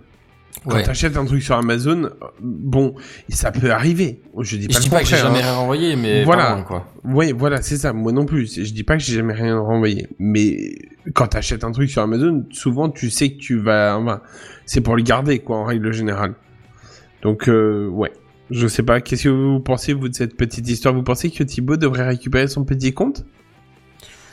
Je sais pas. Bah, faudrait étudier je- les, les, euh, les, Ouais. les conditions générales, quoi. Non, mais parce que moi, moi, ce qui me, me tue dans cette histoire, autant Amazon bloque le compte de Thibaut, bon, ok, on, on s'en fout, en fait, euh, voilà. Qui, qui bloque le deuxième compte aussi, on s'en fout. Par contre, qui bloque le, le compte du compagnon et le compte du, euh, de sa mère aussi, c'est peut-être un peu. euh, Bah, je pense que c'est le même, euh, le même profil, du coup. Ils ont pas fait ça gratuitement. C'est parce que le profil, le profil doit avoir les mêmes stats. En fait, ils ont voulu faire un exemple façon mafia, tu sais. Tu sais Ouais, quoi, on c'est va peut-être faire ça. un exemple. on va tuer on va la le famille. tuer lui et toute la famille. Et on va lui mettre une tête de cheval mort le matin au réveil Toujours, sur mais son bien lit. sûr, pour le petit déjeuner. c'est ça. non, mais Le voilà. cheval, le cheval, le cheval. Moi, j'ai trouvé ça un peu extrême, en fait, de, de bloquer tout le monde de la famille. Mais bon, après, peut-être que ça va en calmer plus d'un de faire ça. Oh, putain de merde. Parce que du coup, pour le coup, il a peu le droit de, de, de se réinscrire. hein, Ah bah c'est fini là. en fait, au bout de, en fait, il dit que à chaque fois qu'il recrée un compte, il peut faire deux commandes et il se fait supprimer son compte à nouveau. Vache. Il va falloir un paquet d'adresses email. Hein. Ah bah c'est ça, c'est qu'au bout d'un moment, euh, tu commences à être en rupture, quoi. Il peut utiliser des navigateurs différents s'il écoute TechCraft. Histoire de, Mhm. de faire des trucs un peu euh, éparpillés. Thor. Ouais. Navigateur. Ah, on n'a pas parlé du navigateur Thor. Oui, Thor, mais Oui. c'est pas un Thor. navigateur, en fait. Ouais, Si, c'est vrai. si, si, si, si, c'est un navigateur, si. Bah, Bah c'est un non, il navigateur. utilise... euh, Ah, si, si, si, si, je t'assure que Ah, c'est un navigateur. débat, même, il s'appelle même Lili. Bruiser, euh, cher Kenton. Oui, mais C'est un navigateur. C'est un agrégats, il utilise euh, un, un- une version dé- déviée de Firefox, non? C'est euh, effectivement un fork de Firefox, Bah mais voilà. c'est un, nav- mais c'est un navigateur à part entière. D'accord, j'aurais pas juré, vois-tu. Euh, si, je t'assure, c'est un navigateur. Alors, c'est plus qu'un navigateur puisque derrière il y a tout un, Oui, un, un protocole. de protection, ouais. Voilà, il y a, euh, pas tout à fait. On va dire qu'il y a, c'est un, pro, un, autre protocole qui utilise différents tuyaux, mais c'est bien considéré comme étant un navigateur à part entière, qui suit d'ailleurs, si ma mémoire est bonne, les versions euh, extending support, euh, donc ESR de Firefox. Si ma mémoire est bonne, et, parce que j'ai Oui, jamais, c'est pas impossible. hein. j'ai jamais utilisé ce navigateur-là, euh, pff, ça m'a toujours, toujours fait rire moi le, le, le truc Tor. Pourquoi pas Mais euh, disons que c'est considéré euh, comme étant comme étant un navigateur à part entière. Donc euh, De toute façon, le tortue. euh, voilà, c'est ça. c'est n'importe quoi ce soir. attends, attends, attends, il y en a une qui arrive après. Excusez-moi, je, je- je me sens obligé, vois-tu. Nom de Oh. Bref, voilà. Donc c'était ma petite histoire au coin du feu de ce soir. C'était euh, faites attention quand même à vos comptes Amazon euh, si vous êtes euh, du style à vous demander des remboursements réguliers. Eh ben, écoute, on va faire attention. Hein Voilà. Et je repasse la parole à mon ami JNBR. Bonsoir. Bonsoir. Bonsoir. Bonsoir. Bonsoir. Vous le savez, je suis féru de réalité virtuelle, je suis féru de réalité augmentée, je suis férugineux également. Férugineux, féru. Merci.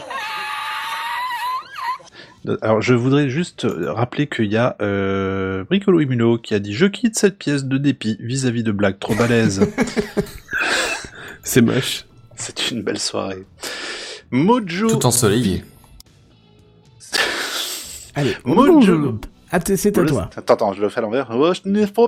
Mojo Vision, une petite start-up californienne bien sympathique, a pour ambition de proposer un truc du futur qu'on voit que dans les films, c'est-à-dire une lentille de contact qui serait capable d'afficher des informations. Alors, c'est un peu comme le Google Glass en termes de ce que ça peut faire, mais sans la grosse branche de lunettes et son écran que tu te colles devant. Là, on parle d'une lentille de contact avec un petit écran intégré, et moi, ça me botte. Les applications de cette lentille, mis à part afficher des infos, seraient également de la détection d'objets ou même de la vision nocturne. Oh, Putain, c'est où C'est où J'achète. Cyberpunk 2077, me voilà. Euh, il faut bien entendu partir du principe qu'on n'aura pas les performances d'un HoloLens hein, dans ces lentilles, même si, mais si le produit euh, voit le jour, la performance elle est quand même là. Concernant l'écran, on parle d'un écran micro LED dont la résolution perçue est de 14 000 pixels par pouce. Et là, je cite encore, j'aime bien citer, je cite le magazine L'usine digitale. Les écrans micro-LED ont beaucoup d'avantages car ils utilisent 10% seulement de la puissance des écrans LCD actuels et leur luminosité est 5 à 10 fois supérieure à ceux des OLED. Ils sont encore difficiles à produire à grande échelle, mais la Modulance, comme c'est le nom de la lentille de contact, a l'avantage de n'avoir besoin que d'un tout petit écran. Quant à l'esthétisme de la lentille, Modulens a voulu rendre l'objet le plus naturel possible, toute la partie électronique sera cachée sous un iris artificiel. En tout cas, les premières applications, elles visent les malvoyants pour un déploiement plus large par la suite, et je compte bien suivre un petit peu leurs aventures, surtout au vu des 108 millions de dollars levés par la start-up pour inventer ce nouveau type de périphérique. Tu m'étonnes, ça donne envie, ça. Alors par contre, Moi, la question que je me hein. pose, c'est la batterie. C'est, je sais absolument pas comment. Euh, y a... parce que Elle ce doit serait être dedans, un- mais j'espère qu'il n'y a pas de Ouais. fil, Énergie parce que sinon, euh, tu vas te énergie solaire. électrocuter- électrocuter l'œil. Ou alors t'as juste un fil qui sort de sous la lentille, ensuite qui est relié dans ta poche avec une grosse pile. Non, je sais pas. Je c'est suis-. C'est vraiment le, le truc qui m'intrigue le plus parce que c'est vrai qu'après tu te dis oui, foutre un petit écran, machin. Oui, il y a sûrement moyen, il y a sûrement possibilité. Euh, Aujourd'hui, je vois pas pourquoi ce serait pas, serait pas possible, mais c'est pour l'anime. Picaboo, il les demande, juste pour savoir, Ah. sur les lentilles, le câble vidéo et les piles sont Alors si on parle d'un câble HDMI euh, standard, Non, mais par contre, peut-être une batterie avec rechargement sans. Enfin, tu sais, les. va les- savoir. Ton Peut-être oreiller, peut-être ça qu'il sera les, par, les, euh, les, les- les- les battements de paupières et qu'il y a un petit truc dessus qui génère l'énergie à chaque fois que tu bats des Ah bah, paupières. je sais pas. hein, Peu- je je sais pas. pas. J'en ai aucune foutue idée. Ça, c'est pas précisé, mais euh, voilà, ils en parlaient pas mal la semaine dernière de ce, ce petit, euh, petit événement comme ça. Qui, je crois qu'ils étaient au CES d'ailleurs pour euh, présenter leur concept. Mais 100 millions, 108 millions de dollars de le lever. Je pense qu'il y a moyen de s'y intéresser au moins pendant les, les prochains mois. Voilà, petite news rapide, sans prétention à brûle pour point. Non, hein. c'était très intéressant. Voilà, monsieur. Je crois qu'on a des. Oh là, mais attends, vous avez vu là-haut? Mais c'est pas Mais- un oiseau, mais c'est pas un avion, mais c'est des news de l'espace. voyage, euh, Oui, tous. c'est les news de l'espace en Ah, train de passer. t'as fait ton, ton petit jingle ou pas finalement? Bah non, parce que tu m'as, tu m'as pas, tu m'as pas confirmé que je devais Ah, c'est moche. Les Comment news ça, de l'espace. confirmé? Ah bah regarde, euh, bah, alors, Clairement, tu lui as laissé un vent, en fait. euh, ouais, Ouais, tu m'as pas répondu derrière. euh, Qu'est-ce que tu, Slack. ouais, ouais, Slack, ouais. Bah, écoute, je te mets ton truc et je vérifie en même temps. Les hein. news de l'espace. D'accord. Bah, c'est- pas grave. hein, Pour la, on va se contenter de générique On pour la sent le première. mec hein. vexé. C'est pas grave. Oh C'est pas grave. Oh C'est pas grave. C'est pas grave. Ah, c'est pas Galabru, c'est pas grave. C'est pas grave. C'est pas grave. Je peu vois rien dans cher. les fils de trucs. Oui, oui, mais moi je vois bien, vous Ah si, n'avez ah, rien oui, à bah, faire. oui, pardon. euh. Bah oui, Ah, ouais, n'avez oui, pas en lu fait. les messages Que je- de Monsieur Je suis Redcap désolé. Ah bah, ich bin désolé, gars. Je suis pas sûr qu'il s'est fait accepter, mais bon, on va faire avec. Je peux faire toute la news comme ça aussi. Non, non, Euh, c'est- Non. Ça ira. Bon. Ou alors ça, en fait. Bon, c'est dommage parce que je voulais avoir une petite ambiance sonore derrière et tout ça. Bon, c'est pas grave, ça sera pour la semaine prochaine. Hein. Attends, je sors mon iPad. Euh, du coup, ah ouais, si tu pouvais me mettre un, un temps X là derrière. Bougez pas. Vas-y, commence déjà et puis je débarque. euh, Très bien. je Maintenant, je voulais pour mon sommaire. Attends, je voulais quelque chose de. Ouais, de mais il faut que je hein. sorte l'iPad et tout. Oh, putain, les mecs pas équipés, quoi. Faut tout faire par, par soi-même, quoi. Alors, du coup, au sommaire de ces news de l'espace, une réflexion autour d'une action en justice de la part d'astronomes contre SpaceX, la fin de la mission pour le Spitzer Space Telescope et un retour sur le désorbitage de Spaceway, Spaceway One. Mais on commence tout de suite euh, ces premières news de l'espace dans l'histoire de TechCraft avec un retour sur l'affaire du satellite qui va bientôt exploser, aka Spaceways One. Rappelez-vous, c'était il y a deux semaines de ça, euh, ce satellite de télécommunication appartenant à la société américaine Direct TV avait de grands risques d'exploser à cause de ses batteries défaillantes qui risquaient d'être surexploitées à cause de la rentrée euh, dans la saison du printemps des éclipses, cette période d'éclipse brève où les satellites sont régulièrement plongés dans la zone sombre de la Terre. Ah oui, on est carrément sur du Ah terrible là. ah oui. Est-ce que le technicien peut baisser le son derrière? Merci. Parfait. Ah, c'est génial, c'est cette technique en direct. Alors, bonne nouvelle pour les petits copains satellites d'à côté situés sur l'orbite géostationnaire à près de 36 000 km de la Terre, les manœuvres de désorbitage auraient commencé. C'est la société californienne ExoAnalytics Solutions qui suit cette manœuvre et, on a, et nous informe de cette, de, de, de cette manœuvre. Euh, société qui d'ailleurs exploite un réseau de 300 télescopes permettant le suivi des objets et autres satellites dans l'espace et qui indiquait donc au site internet Space News en date du 29 janvier par la voix de son vice-président en charge de l'ingénierie Bill Terrien que Space, Spaceway One aurait quitté son orbite et serait à environ 120 km de euh, sa, sa place d'origine. On apprend d'ailleurs dans le même papier que ce satellite âgé tout de même de 15 ans, mine de rien, c'est c'est pas mal, voilà, a dépassé sa mission de 3 ans. Ouais, quand même. C'est pas mal. était temps. Oui, c'est pas mal aussi. Et qu'il était utilisé à ce titre comme en plus satellite de secours. Enfin, ouais, putain. satellite de secours qui risquait de, de, de, de faire des dégâts. Alors, l'opération de désorbitage qui consiste à l'amener vers une orbite safe située à 300 km au-dessus de l'orbite géosynchrone doit normalement, je vous l'avais dit il y a deux semaines, durer 21 jours. Direct TV se refuse cependant de confirmer une temporalité exacte sur cette opération. Conséquence du coup immédiate, Boeing, fabricant du satellite, a décidé de fournir à d'autres sociétés exploitant ces créations une mise à jour mineure des procédures d'exploitation pour qu'un tel incident ne se reproduise pas. euh, tout en indiquant dans le même temps que pareil événement était rarissime. Affaire à suivre d'ici le 15, le 25 pardon février, date à laquelle où potentiellement il y a un peu plus, ça risque peut-être d'exploser, hein, voilà, et ça sera ici dans TechCraft. Messieurs, restons pour la deuxième news dans le monde, le joli monde des satellites, avec la célébration d'une fin un peu moins chaotique que son compagnon de communication, mais éminemment plus émouvante puisque je vais vous parler de la fin de mission du Spitzer Space Oh. Telescope. Ça, va ravir notre ami JNBR. Oui. Alors pour rappel, ce télescope spatial doté d'un télescope de 85 cm de diamètre a été lancé le 25 août 2003 par la NASA dans le but d'observer le bestiaire stellaire en infrarouge. Alors, messieurs, pourquoi l'infrarouge, me direz-vous? Pourquoi pourquoi l'infrarouge? Pourquoi l'infrarouge, me direz-vous? Eh oui, très bonne question. Excellente question. Euh, bah oui, pour paraphraser. Euh, Tout simplement parce que c'est la seule longueur d'onde à être émise par tout objet au-dessus du 0 Kelvin, hein, soit les moins 273 degrés Celsius, c'est-à-dire le, plus bas en termes de température, hein, et que par là même, dans l'univers, hein, je précise, et que par là même, ce télescope était capable de visualiser des événements comme les naissances et morts d'étoiles ou encore des trous noirs, hein, lorsque ceux-ci absorbaient ou projetaient de la lumière. Euh, on lui a même, on lui doit même d'ailleurs également. Alors pourquoi il y a quelqu'un qui se marre? Je ne sais pas. Non, rien, j'imaginais un trou noir et mettre Ah. de la lumière et je me suis dit c'est ridicule. C'est oui, c'est ridicule. et, pour- et pourtant ça existe. Euh, Oui, oui, oui, oui, mais voilà. Et on lui doit également du coup l'observation directe de la d'une lumière provenant d'une exoplanète. Hein. C'est quand même pas facile à choper. Alors il était du coup de la famille des grands observateurs de la NASA. J'ai vraiment l'impression de lui faire son sa, sa fiche euh, sa fiche de de, de mort. Euh, non de mort, non non de mort pour le coup. Je je Faut, faut le faire avec le ton du curé alors. Il était de la famille. D'accord. Il est ah oui avec de la rivière par contre. Mais hein. bien, cher frère. Il était de la famille des grands observatoires de la NASA. Ça va me saouler. Qui comprend le fameux Hubble, le Compton Gamma Ray qui a disparu en 2000, donc euh, très rapidement, le Chandra et les futurs James Webb et euh, W First. Ah oui, James Webb, j'ai trop envie. Oui, bah t'as trop Oh, envie, bah, tu vas temps. attendre. Ouais, tu Ouais, vas il, attendre. faut, il fait que, que être retardé, ça m'embête. Euh, mais il le retarde pour qu'il soit bien réussi. ah bah ça pour être bien réussi, bah il parlait quand même de quelques erreurs euh, techniques euh, techniques provenant de de de de, de l'humain. Donc euh, je pense que bon voilà, hein, trois fois rien.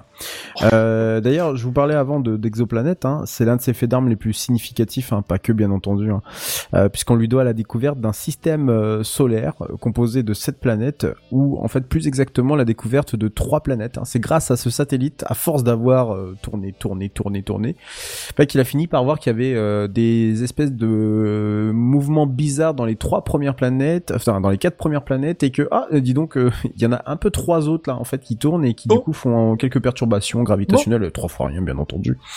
c'est un système que l'on connaît aujourd'hui sous le nom de Trappist One. Yes. Et, comme la bière. Tout oui. Ouais, tout à fait oui. Et c'est et c'est un Belge qui a découvert ce oui. système. Oh bah voilà. voilà cela. Tout s'explique. Tout à fait. D'ailleurs, je vous invite je vous ai mis le lien euh, pour ce, pour, pour vous qui vous intéressez à ça. Je vous ai mis le lien dans le, dans le conducteur, euh, messieurs.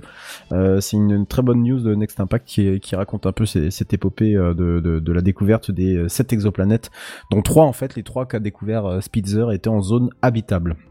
Et c'est quand même une, étoile qu'on n'est pas prêt de visiter hein, parce qu'elle est située à près de 40 années-lumière de Chine. Oh bah, c'est juste à côté. C'est une question de volonté avant tout. Hein. Oui, c'est ça. Franchement, moi je vois pas, hein, honnêtement. Quand on veut, on peut. Tout à fait. Alors, évidemment, toutes les bonnes choses ont une fin, puisque 16 ans après son lancement, ce télescope a, été mis hors service par la NASA le 30 janvier dernier. Alors structurellement parlant, il était composé du coup de trois instruments, euh, dont, une, caméra qui fonctionnait dans le proche et moyen infrarouge, un, spectrographe permettant, d'analyser l'ensemble des longueurs d'onde de l'infrarouge, et un photomètre pour la collecte d'informations sur l'infrarouge lointain, donc vraiment toute la gamme de l'infrarouge. Alors, il était en particulier à plus d'un titre puisqu'en fait, il a vécu deux vies ce satellite. Euh, dans un premier temps, euh, donc son lancement en 2003 jusqu'en mai 2009, il a été maintenu à froid grâce à des réserves en fait d'hélium liquide qui se sont épuisées, euh, bien entendu, hein, puisqu'ils ont fini en fait par s'évaporer et qui sont euh, nécessaires au maintien du refroidissement de ces équipements à 5 degrés Kelvin, donc quasiment pas loin du zéro absolu finalement. Alors vous allez me dire hein, pourquoi du coup un tel refroidissement? Euh, L'explication elle est toute simple, hein. ça tient simplement à la nature même en fait de la lumière infrarouge, hein, puisque euh, je pense que vous le savez, cette longueur d'onde est produite du coup par la chaleur. Donc bien sûr, pour permettre au télescope de mesurer uniquement la lumière infrarouge des objets qui l'observent, la chaleur émise par celui-ci doit être forcément la plus faible possible. Ça, semble plutôt logique. Et même la trajectoire a été optimisée puisque Spitzer tournait autour du Soleil de manière à être toujours loin derrière la Terre. Donc elle suivait la Terre mais en fait de très très loin. Et, du coup, elle était aussi, il était aussi équipé d'un grand bouclier thermique pour se protéger au maximum du soleil. Donc, on imagine que la plupart de ces instruments tournaient le dos au soleil et que du, du coup, tous ces panneaux étaient euh, étaient du, côté du, du, soleil pour euh, éviter que que, que, que ça chauffe trop. Alors, ça c'est bien gentil, c'était les, les, les, les, six premières années de sa vie, mais il y a eu donc une deuxième mission puisque euh, le, la Spitzer est passé dans une autre phase après cette mission froide. Euh, au lieu d'abandonner ce télescope, hein, puisque comme je vous l'ai dit, l'hélium a fini par s'évaporer. c'est de l'hélium, hein, c'est pas non plus euh, c'est pas non plus quelque chose qu'on pouvait retenir. La NASA a poursuivi du coup avec seulement deuxième deux instruments puisque le troisième en fait a, bah, il devait fonctionner justement avec cet hélium qui, qui le refroidissait. Donc du coup dès que dès qu'il y avait d'hélium, bah, il, a pu fonctionner tout simplement. Euh, donc là, on parle plutôt d'une mission dite chaude, rendue possible par un réchauffement du télescope en fait moins fort que prévu, de sorte que malgré une température de fonctionnement, alors quand je dis chaud, attention, hein, on est sur du 30 Kelvin, hein, on n'est pas non plus, euh, c'est moins 244 degrés, hein, donc c'est pas non plus, euh, c'est pas Copacabana quoi. Euh, Spitzer avait la capacité d'observer dans deux longueurs d'onde infrarouges, donc du coup ils ont gardé en fait en, en maintien, ils ont maintenu en vie ce satellite Hein, comme le fait la NASA sur pas mal de euh, ce qu'il peut envoyer. Euh, du coup, il y a eu des capacités, il y a eu des capacités d'observation qui sont largement diminuées, mais scientifiquement, ils estimaient que c'était toujours aussi productif et exploitable. Alors, le problème avec Spitzer, c'est que malheureusement, il me faudrait une émission entière de TechCraft pour résumer avec toute l'étendue de ces découvertes. Pêle-mêle, on peut quand même parler d'observations dans notre propre voisinage cosmique, notamment les astéroïdes, les comètes, mais aussi les anneaux de Saturne. Vous imaginez bien qu'en infrarouge, ça, ça, peut révéler certaines choses euh, pas trop dégueulasse, et aussi, euh, aussi et aussi également des, des, des galaxies euh, plus éloignées, jamais observées, sans oublier bien entendu les nébuleuses. C'est d'ailleurs avec ce type d'objet cosmique que Spitzer a terminé sa mission, puisque la dernière photo publiée est celui de la nébuleuse de la Tarentule que je vous invite à aller consulter. Je crois que je vous l'ai mis dans le lien dans le conducteur, euh, en infrarouge bien sûr, et c'est une photo qui est magnifique. Alors comme tu le disais du coup euh, tout à l'heure Kenton, euh, son remplaçant s'appelle le James Webb Telescope, qui devient malheureusement une arlésienne. Tant sa date de lancement est sans cesse repoussée depuis des années et des années. Mhm. Aux dernières nouvelles, il doit être lancé par Ariane Espace le 30 mars 2021. Soit près, tenez-vous bien, de 14 ans après la date de lancement initialement fixée en 2007. Ah, mais ce qui est bien, c'est que celui Voilà. qui est déjà en place, euh, j'ai un trou de mémoire. Hubble? Hubble, voilà, euh, lui par contre, il fait le temps en plus, donc ça va. Alors qu'il n'était pas censé tenir le coup. Je vous ai perdu Ouais, mais bon, un- Hein non, non, non, non, non, mais bon, après, euh, les, les- que les objets dépassent leur durée de vie initiale, c'est pas si rare que ça. Non, non, c'est sûr, mais au moins c'est. C'est vraiment, quand, quand il parle durée de vie initiale, c'est vraiment le minimum.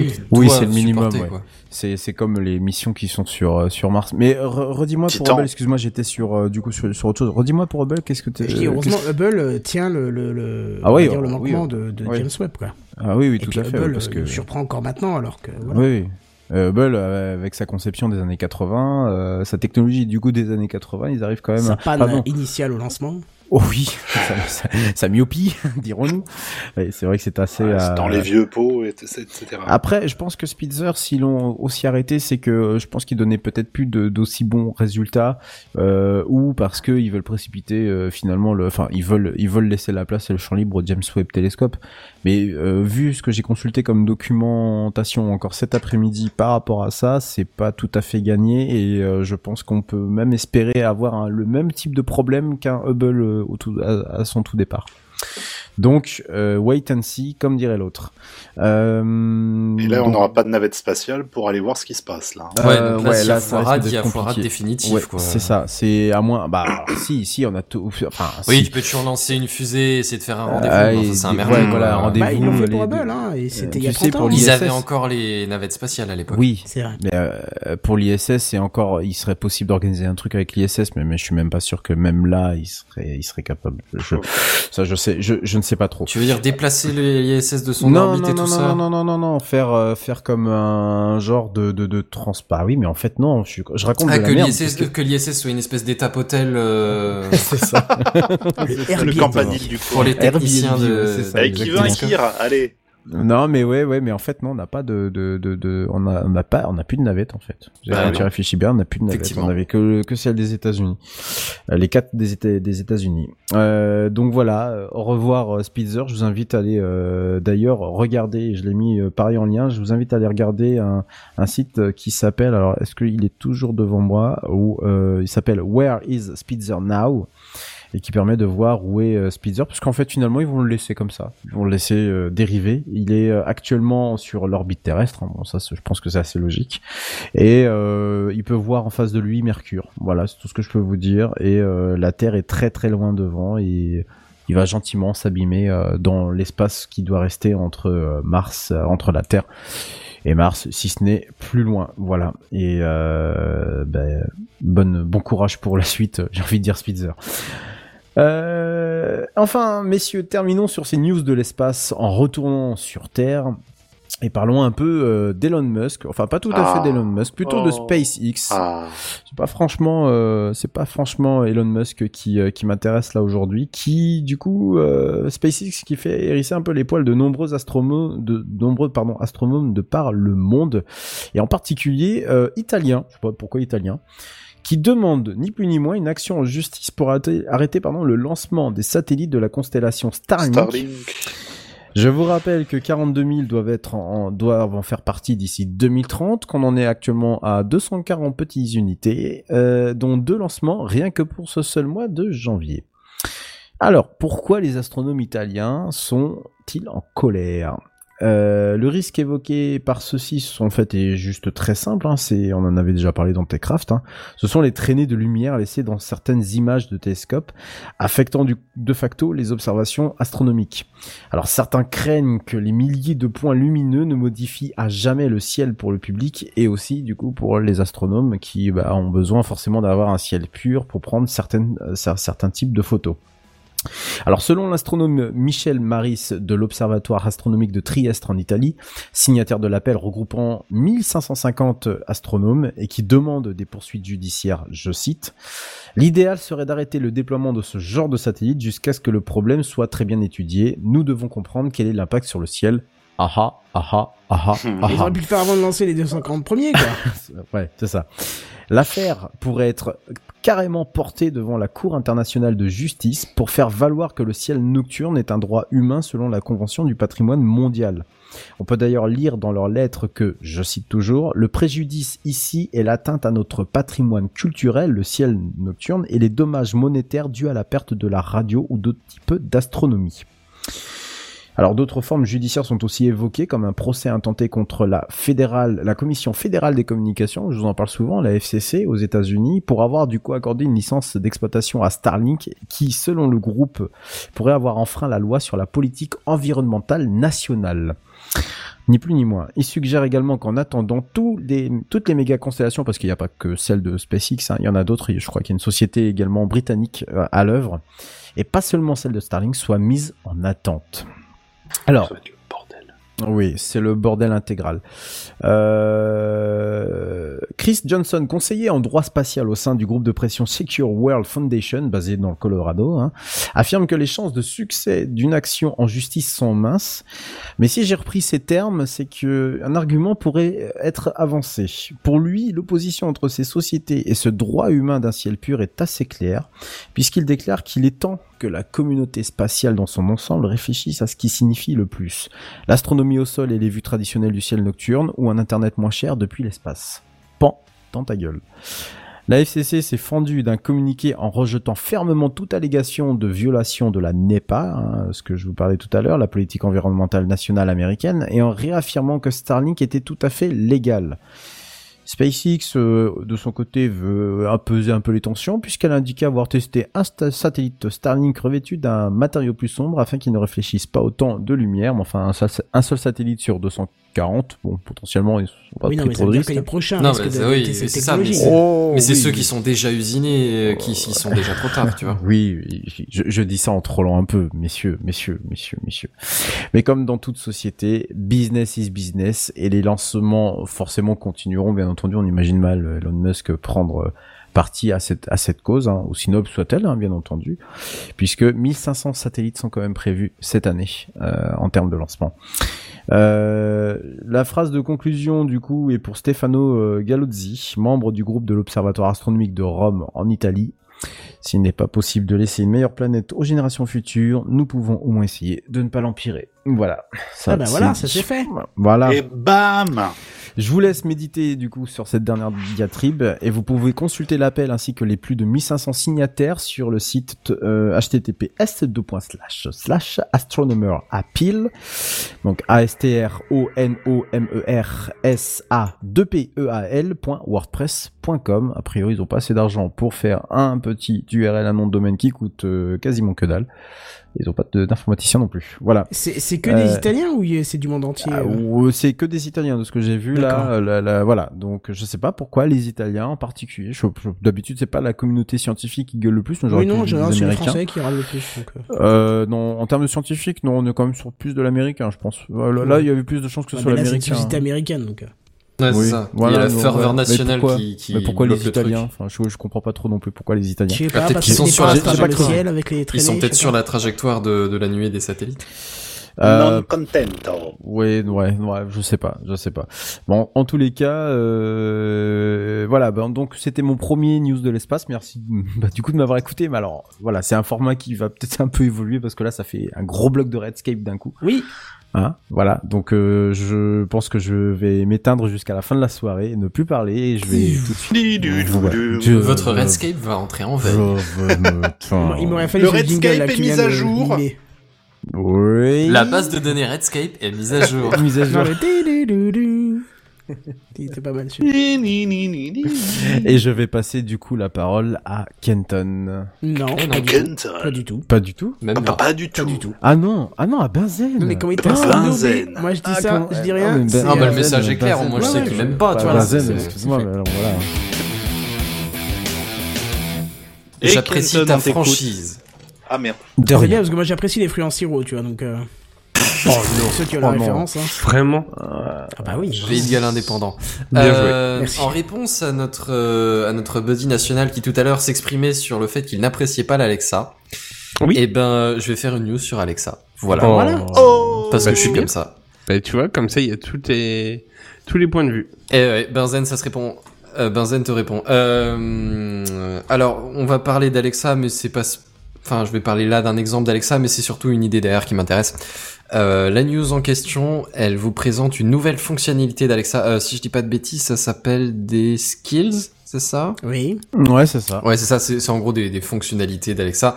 Alors, euh, bon, comme tous les assistants, euh, depuis que c'est sorti, il y a les skills de base, genre euh, Alexa, donne-moi la météo, Alexa, lis-moi ce qu'il y a dans mon calendrier pour la journée, pour la semaine, Euh, Alexa, raconte-moi une blague. Et honnêtement, c'est des trucs qui me semblent pas assez foufou, ce qui fait que chez moi, il n'y a pas d'assistant virtuel parce que je vois pas l'intérêt. Mais Chez moi euh, non plus, il y en a pas. ne nous mens pas, Buddy. Il y en a pas en plus qu'un par pièce, à tout péter. Oui, mais pour la stéréo, il en faut deux. Oui, oui, c'est vrai, c'est bien vu. Bah oui. Ouais. Euh... Mais ceci dit, ils ont développé un nouveau skill d'Alexa et c'est outre le fait que ce soit un nouveau skill, c'est un nouvel horizon de possible. Je, je- je m'avance peut-être un peu, mais mais c'est un nouvel horizon de possible qui s'avance pour tous les pour tous les assistants virtuels. Je m'explique. Alexa a depuis le début de l'année une nouvelle fonctionnalité qui est euh, qui est liée à un jeu de société. Alors le jeu de société, vous connaissez, vous connaissez pas, ça s'appelle Aventurier du rail. En gros, c'est une histoire de, de jeu de plateau où euh, vous posez des, des lignes de, de chemin de fer. C'est Et l'objectif, c'est d'avoir- papier. Ouais, c'est ça. et l'objectif, c'est d'avoir une plus grosse que les voisins. Je veux dire, euh, rien de neuf sous le soleil, Titre s'il te plaît. euh, ouais, bah, euh, bon, alors euh, le, le jeu, outre, enfin, outre le jeu, ça pourrait être n'importe quel autre jeu à la limite. Le- les skills d'Alexa lui permettent de faire deux choses. Le premier, et, euh, et c'est pas mal utile, c'est de vous expliquer les règles. Déjà. Alexa, très, vous l'allumez, vous, vous placez votre plateau. Alexa, euh, explique-moi les règles. Et alors non seulement elle peut vous expliquer les règles en début de partie, mais elle peut aussi vous les rappeler au fur et à mesure si vous avez des questions ou, euh, ou vous faire bien, suivre ça. la partie, tu vois. C'est bien. Ça c'est très bien. Et encore mieux que ça, elle peut même interpréter un des un des joueurs. Tu peux la faire jouer dans ta partie. Bon alors forcément, hein, c'est comme les c'est comme les, les, les vieilles IA de d'échecs. Il va falloir que tu poses les pions sur la par, sur la sur le plateau à sa place, tu vois. Et que, que tu lui dis genre c'est à toi de jouer. Alexa va dire bah euh, puisque vous m'avez raconté ça ça et ça, ce que je vais faire c'est que je vais piocher deux cartes. Tu lui dis ce qu'elle a pioché et euh, tu lui envoies- elle elle envoie ça. euh, Mais du coup, tu lui prend racontes ce que tu fais alors quand même. Euh, assez légèrement, mais oui effectivement ouais. Ouais, parce qu'il faut quand même qu'elle sache ce que t'as fait. Euh. Euh, c'est ça. Ah, alors apparemment, moi, moi je l'ai pas essayé. Hein. Clairement, déjà j'ai pas d'Alexa. Ensuite, j'ai pas le jeu des Aventuriers du Rail, et du coup, euh, bah, je l'ai pas essayé. Mais euh, de, de ce que j'ai vu, apparemment, tant bien qu'en explication de, de règles, c'est assez concis, assez clair. Et en tant que, que joueur dans la partie, c'est c'est sans, sans être extrêmement bon, ça reste euh, ça reste euh, un joueur intéressant et qui est assez euh, qui est assez euh, enfin qui qui alourdit pas trop la partie, tu vois. Pourquoi ils ont pas commencé par un truc du genre plus simple, genre le Monopoly ou un truc comme ça? Ah le Monopoly, là- je là, sais pas est- si c'est plus simple. Là, on hein. est d'accord quand même que c'est un jeu un chouïa plus poussé. C'est un, c'est un mec euh, comme toi et moi hein, qui l'a développé, donc euh, il a choisi ça comme toi t'aurais choisi Oui. le jeu qui te plaît, hein, c'est tout. C'est ça, Ouais, oui, j'imagine que ça devait être ça. Il, il en avait marre de faire des parties où il manquait un joueur, tu vois. Peut-être que la Ouais, partie est le plus intéressant à 4 et qu'ils étaient tout le temps à 3, tu vois. Ouais, Et ça le faisait faux. chier. J'avoue. Ou ils étaient toujours à 2 et la partie peut se jouer de 3 à 5 joueurs, tu vois. Enfin, j'en sais rien, mais dans l'idée. Euh, le, le fait est que Alexa peut donc maintenant et vous servir de, de guide dans un, dans un jeu et jouer éventuellement un, un, un des, un des rôles. Un des trucs qui serait vraiment bien dans une évolution de, de ce de ce skills, c'est que quand tu fais une opération, parce que euh, euh Bazan et moi jouons de temps en temps à ce, à ce jeu chez moi, avec du monde en plus bien sûr, mais c'est que des fois on se dit ah mais est-ce qu'on a le droit de faire ça? Attends, je regarde les règles. Ah mais là c'est pas très bien précisé, on n'est pas sûr. Euh, Là, ce serait bien que quand tu décris ce que tu fais à Alexa pour qu'elle sache ce qu'elle doit jouer, elle te dise non, vous ne pouvez pas selon les règles, nanana, et elle t'explique. Oui, mais elle répond aux questions, effectivement, elle fait ah, d'accord, ok, j'avais pas pigé que c'était. Euh, ok. Euh, c'est en gros, tu peux lui demander, euh, Alexa, euh, qu'est-ce que je peux, est-ce que je peux tirer deux cartes de, de la pioche, machin, j'en sais rien.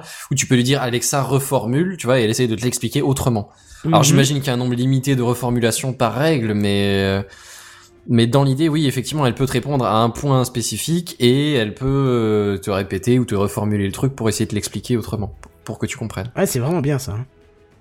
Bon, par contre, on est d'accord, quoi. Je, je voulais envoyer en privé, mais Alexa n'a pas l'âge requis hein, pour jouer. Ah, c'est de, 7, c'est de 7 à 77 ans et elle a 6 ans. Hein. Ah oui, bah écoute. 6 ans La vache Oui. Oh, tu viens de me mettre une claque là. bon, bah ça c'est fait. Bon, euh, je vais juste revenir sur ma news euh, avant de conclure. Euh, dans l'idée, bon, sur cet exemple, sur ce jeu, ça, ça a une portée limitée, mais on peut bien entendu envisager que tout un paquet de, de jeux de société se voit affublé d'un skill et que ça, ça se limite pas forcément à Alexa, mais, mais que Google par exemple ou Amazon. Euh, non, Alexa c'est Amazon. C'est qui le troisième? Bah, Apple. Bah, Siri. Ouais, Apple, ouais, Siri, c'est ça. Que, que Siri aussi euh, acquérisse euh, des, des, des, skills ou des compétences de ce genre-là. Euh, Siri ne compte pas trop là-dessus. Hein. Plus le temps passe, plus c'est catastrophique. Hein. Oui. Ouais. Ah bah, là, maintenant, elle parle avec un accent anglais quand elle me répond à des questions qu'elle comprend pas, donc... Euh... Ah ouais Il serait peut-être temps qu'il fasse une trucs, belle mise à jour. Ouais. Enfin bref, moi je me dis que... Enfin, enfin, tu vois, c'est une, nouvelle fonctionnalité de ces assistants virtuels. Oui, ça c'est vraiment bien. depuis leur origine et même avant leur origine, depuis qu'ils ont été créés sur les téléphones, tu vois, depuis Siri pour reprendre la base du, truc, je dis, je, de mémoire, ça devait être le premier. Oui, c'est ça. Je veux dire, te, te lister la météo, euh, éventuellement deux news, répondre à une question pas trop spécifique et te donner les, ton agenda pour la journée. Je veux dire, c'est des trucs qu'on sait faire depuis au moins six ans, tu vois. Et moi, je m'attendais à ce que quand tu développes les, les, les, les, intelligences domotiques, euh, voilà, qu'on se retrouve avec des fonctionnalités un peu plus importantes que ça. Je veux dire, oui, maintenant, si tu lui dis Alexa, euh, allume-moi les lumières du salon, bon, d'accord, allez, euh, c'est une révolution, quoi. Mais, mais moi, je m'attendais vraiment à des fonctionnalités un peu plus intéressantes, un peu, un peu différentes, comme celle-là, justement, tu vois. Bah, Là, vraiment, je commence à avoir un intérêt au truc. L'avantage du système d'Amazon, c'est que toi, si demain, tu as envie de développer une fonction, tu peux via les skills. Ce qui n'est pas possible chez les autres. Ouais. Mais, mais, bon après là ça c'est un exemple d'un mec qui a développé ce truc là tu vois. Mais mais l'idée c'est une ouverture euh, au truc tu vois. Jusqu'à quand est-ce que on va se retrouver avec les développeurs de enfin les, les éditeurs pardon de, de, de, jeux de plateau qui qui vont proposer un, un encadrement tu vois? Bah ça viendra peut-être. Hein. Jusqu'à ce quand, jusqu'à quand avant que, j'en sais rien, je balance une idée au pif, mais euh, les éditeurs de manuels scolaires, tu vois, arrivent avec un skill pour euh, pour encadrer les devoirs, tu vois, pour euh, pour essayer de guider un gamin qui essaierait de faire un exo tout seul et qui galère, tu vois. Mais tu as de très bonnes idées pour reformuler l'énoncé, ce genre de conneries. Non mais c'est des idées comme ça, tu vois. Je, je, je, réfléchis pas, je suis pas dans le milieu, mais non mais moi je trouve c'est très très des, nouvelles, des nouvelles fonctionnalités, tu vois, des, des applications différentes de, de ce genre d'outils. Enfin bon bref, l'idée m'a semblé intéressante, l'initiative euh, à, saluer. Et euh, sur ce, messieurs dames, à quand euh, on se retrouvera avec l'IA de Google, tu sais, comment elle s'appelle? Pas Google Go, ah oh, merde, j'ai oublié. L'IA de Google, c'est le qui est super fort, qui explose tous les êtres humains sur tous les jeux auxquels elle s'appelle. Oui, je vois. AlphaGo. Oui, voilà. AlphaGo, ouais, c'est ça. Jusqu'à quand euh, est-ce qu'on se retrouve avec AlphaGo pour euh, pour une à partie la maison de... Ouais, ouais. Est-ce qu'il mange des cahuètes Pour une partie hein de Monopoly. Est-ce qu'il mange du saucisson déjà Oh, je pense, ouais. Ah, bah, parce qu'elle a bien vu. Après, elle a un clavier tout gras aussi, mais. C'est vrai. enfin bon, bref, sur ce, messieurs, on va effectivement passer la parole à notre vénérable maître bien-aimé, Monsieur Kenton.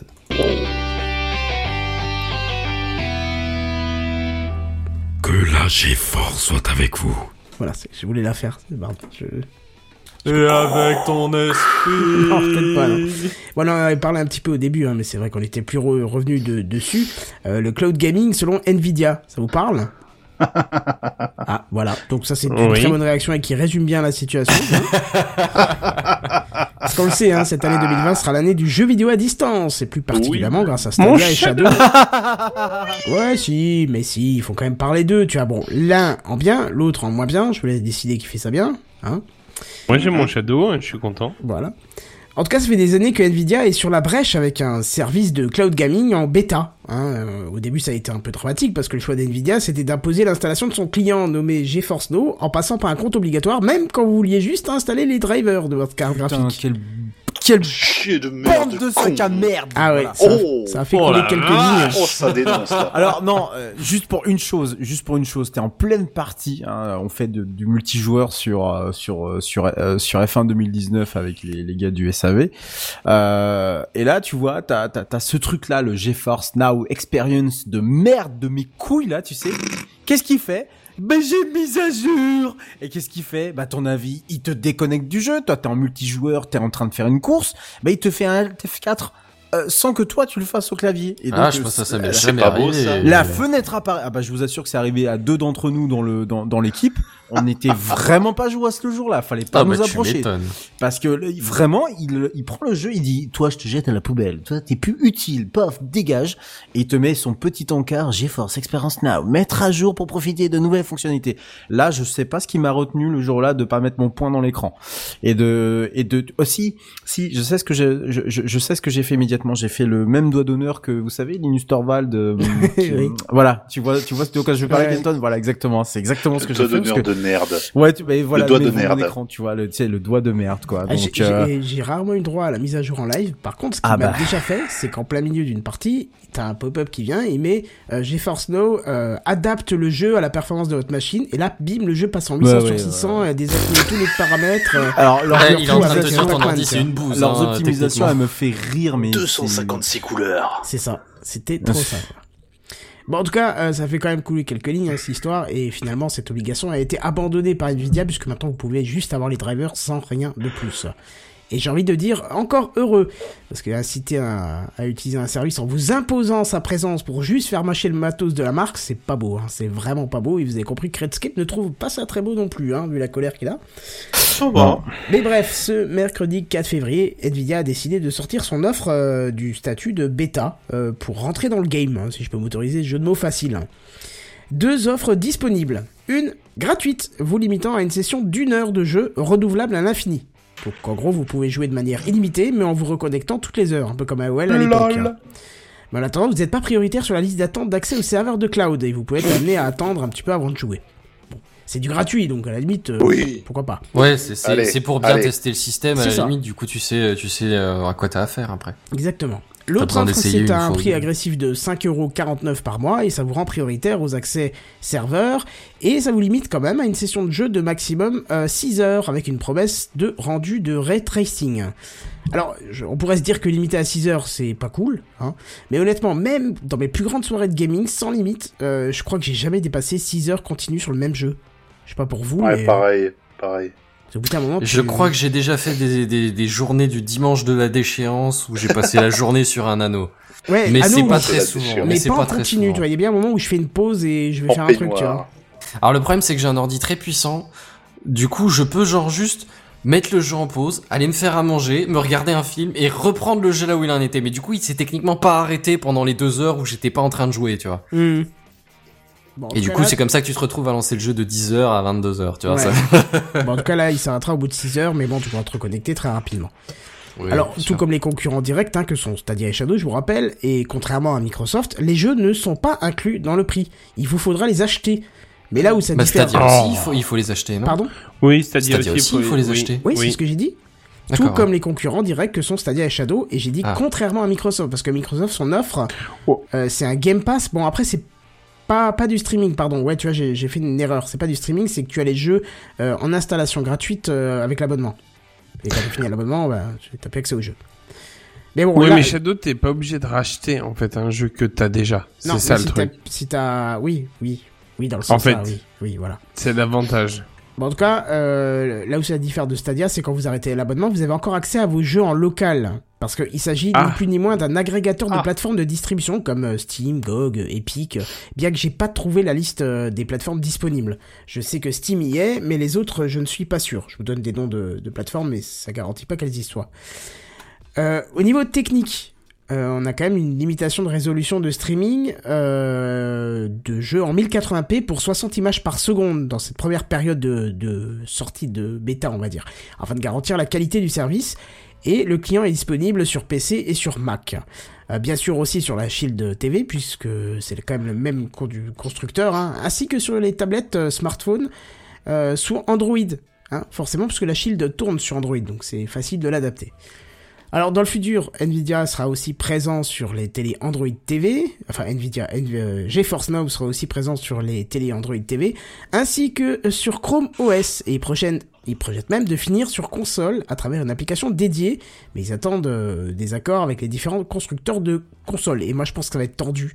Hein, parce que dire à un mec qui fait une console, ah tiens, on peut mettre un logiciel où il y aura tous nos jeux dessus, et du coup ils passeront plus par tes jeux qu'ils vont plus acheter, je sais pas si ça va passer. Euh, niveau connexion, parce que c'est là où c'est toujours euh, délicat, euh, Nvidia préconise, pour maximiser le plaisir de l'expérience, une connexion minimum de 15 giga mégabits par seconde, pardon, pas gigabits par seconde. Donc pas forcément de la fibre, hein. par contre, pour des raisons évidentes, il faudra une latence faible, voire très faible. Il vous conseille aussi de connecter votre client via une prise Ethernet et non via le Wi-Fi, qui ne pourrait pas garantir la stabilité nécessaire au client. Euh, concernant les premiers retours, alors ils parlent d'une interface plutôt ancienne et lente, euh, surtout d'une ergonomie discutable, voire catastrophique. Mais ces mêmes retours, ils affirment quand même qu'une fois que le jeu est lancé, euh, tout se passe pour le mieux, et si la connexion le permet, la latence est quasi imperceptible. imperceptible. Un très très bon point. Bref, moi je vais peut-être me laisser tenter par l'offre gratuite, au moins histoire d'essayer si ma connexion en carton elle peut tenir le coup. C'est un truc à voir, hein. Euh, voilà. Et vous, est-ce que ça vous tenterait au moins, euh, au moins le gratuit? Même pas. Non. Non, je. Moi non plus. Je vois peu- Ouais, bah après moi c'est pas de, enfin, le- si une offre comme ça m'aurait tenté, oui, mais une offre comme ça me tente pas du tout en fait, parce Alors, que vais un ordi qui tient la route pour ce qu'il me faut. Non, mais je veux dire, si si j'étais en train de rechercher un, une, fa- Ah, une une offre nouvelle façon oui. de, un nouveau support de jeu, ça serait peut-être une option, mais en l'occurrence c'est pas le cas. Donc moi le seul truc que, enfin c'est c'est un point qui est, qui est négligeable hein, on va dire, mais peut-être pas pour euh, d'autres joueurs. Mais par exemple bon le fait le, le, le Shadow, on est bien d'accord, c'est un ordinateur, c'est juste qu'il est dans le cloud. Donc t'as Windows, t'as Mac, tu peux mettre ouais, c'est que tu veux, en fait tu t'en fous. Mais ça veut dire aussi que si t'as envie de modder ton jeu, fais-toi plaise. Ah Oui, ça reste un oui. ordinateur. Oui, bien sûr. C'est et c'est ce que ces services-là du coup ne Enfin, à, terme, je sais pas comment ça va être dans le futur, mais si on rentre que dans des, des systèmes fermés comme ça, on va perdre ce plaisir-là de pouvoir modder comme on a envie, de, de faire un jeu qui nous ressemble peut-être un peu plus, etc. On va perdre un peu tout ce côté personnalisable qui fait le charme de, de, pas mal de jeux aujourd'hui. Je veux dire, avoir Thomas le petit train dans Skyrim, c'est quelque chose. C'est à la place des dragons, c'est J'aime j'aime bien ce côté un peu délirant de voir la communauté créer des choses euh, totalement, à la fois euh, parfois des, des choses très euh, pertinentes. Et Ouais, des de- fois tu as l'impression qu'il manque un truc sur un jeu et bien ça. sûr il y a trois modes qui répondent parfaitement. c'est besoin. ça, genre une meilleure gestion des lumières, euh, ou des textures HD, euh, de- des bêtises comme Alors ça. mais- après, Et il y a pas mal de jeux où, au fur et à mesure des itérations, tu vois des modes qui sont intégrés. Oui, tout à Je veux fait. dire, euh. L'exemple de base c'est Minecraft, mais il y en a tellement plus Ouais. que pour lesquels ça marche. oui, mais Ouais. il y a un truc à voir aussi, c'est comme c'est annoncé comme un agrégateur de plateforme, est-ce que les modes ne seront pas transportés avec? Parce que je comprends Ça m'étonnerait. Et après, et après, comment est-ce que tu les gères? Comment est-ce que Je- tu alors les ça, je sais pas. Techniquement, je, je, je sais pas. Mais moi, je comprends parfaitement ta, ta réflexion dans le sens où, par exemple, je joue à City Skyline et j'ai oh, des modes à plus finir dans ce jeu. Ouais. Et je pense que Ouais. le jeu vide. Ker- Kerbal Space Program peu, tu vois. aussi, tu, tu, tu peux a- avoir des comportements euh, tellement plus réalistes que dans le jeu de base, qui est déjà très très bien, mais si tu veux vraiment pousser le truc, Kerbal, t'es obligé de le modder. Et c'est Ouais, là, voilà. tu prends un plaisir euh, démultiplié. Tu joues avec, euh, tu joues avec des modes euh, sur. J'ai joué avec... Non, Ah, je pardon, parle. à- excuse-moi, désolé. Je, je- non, Je vais faire ma gueule, je me tais. je Non, me tais. j'ai- Ah. non, te fâche Salut. pas. JLB, arrête de parler, s'il te plaît.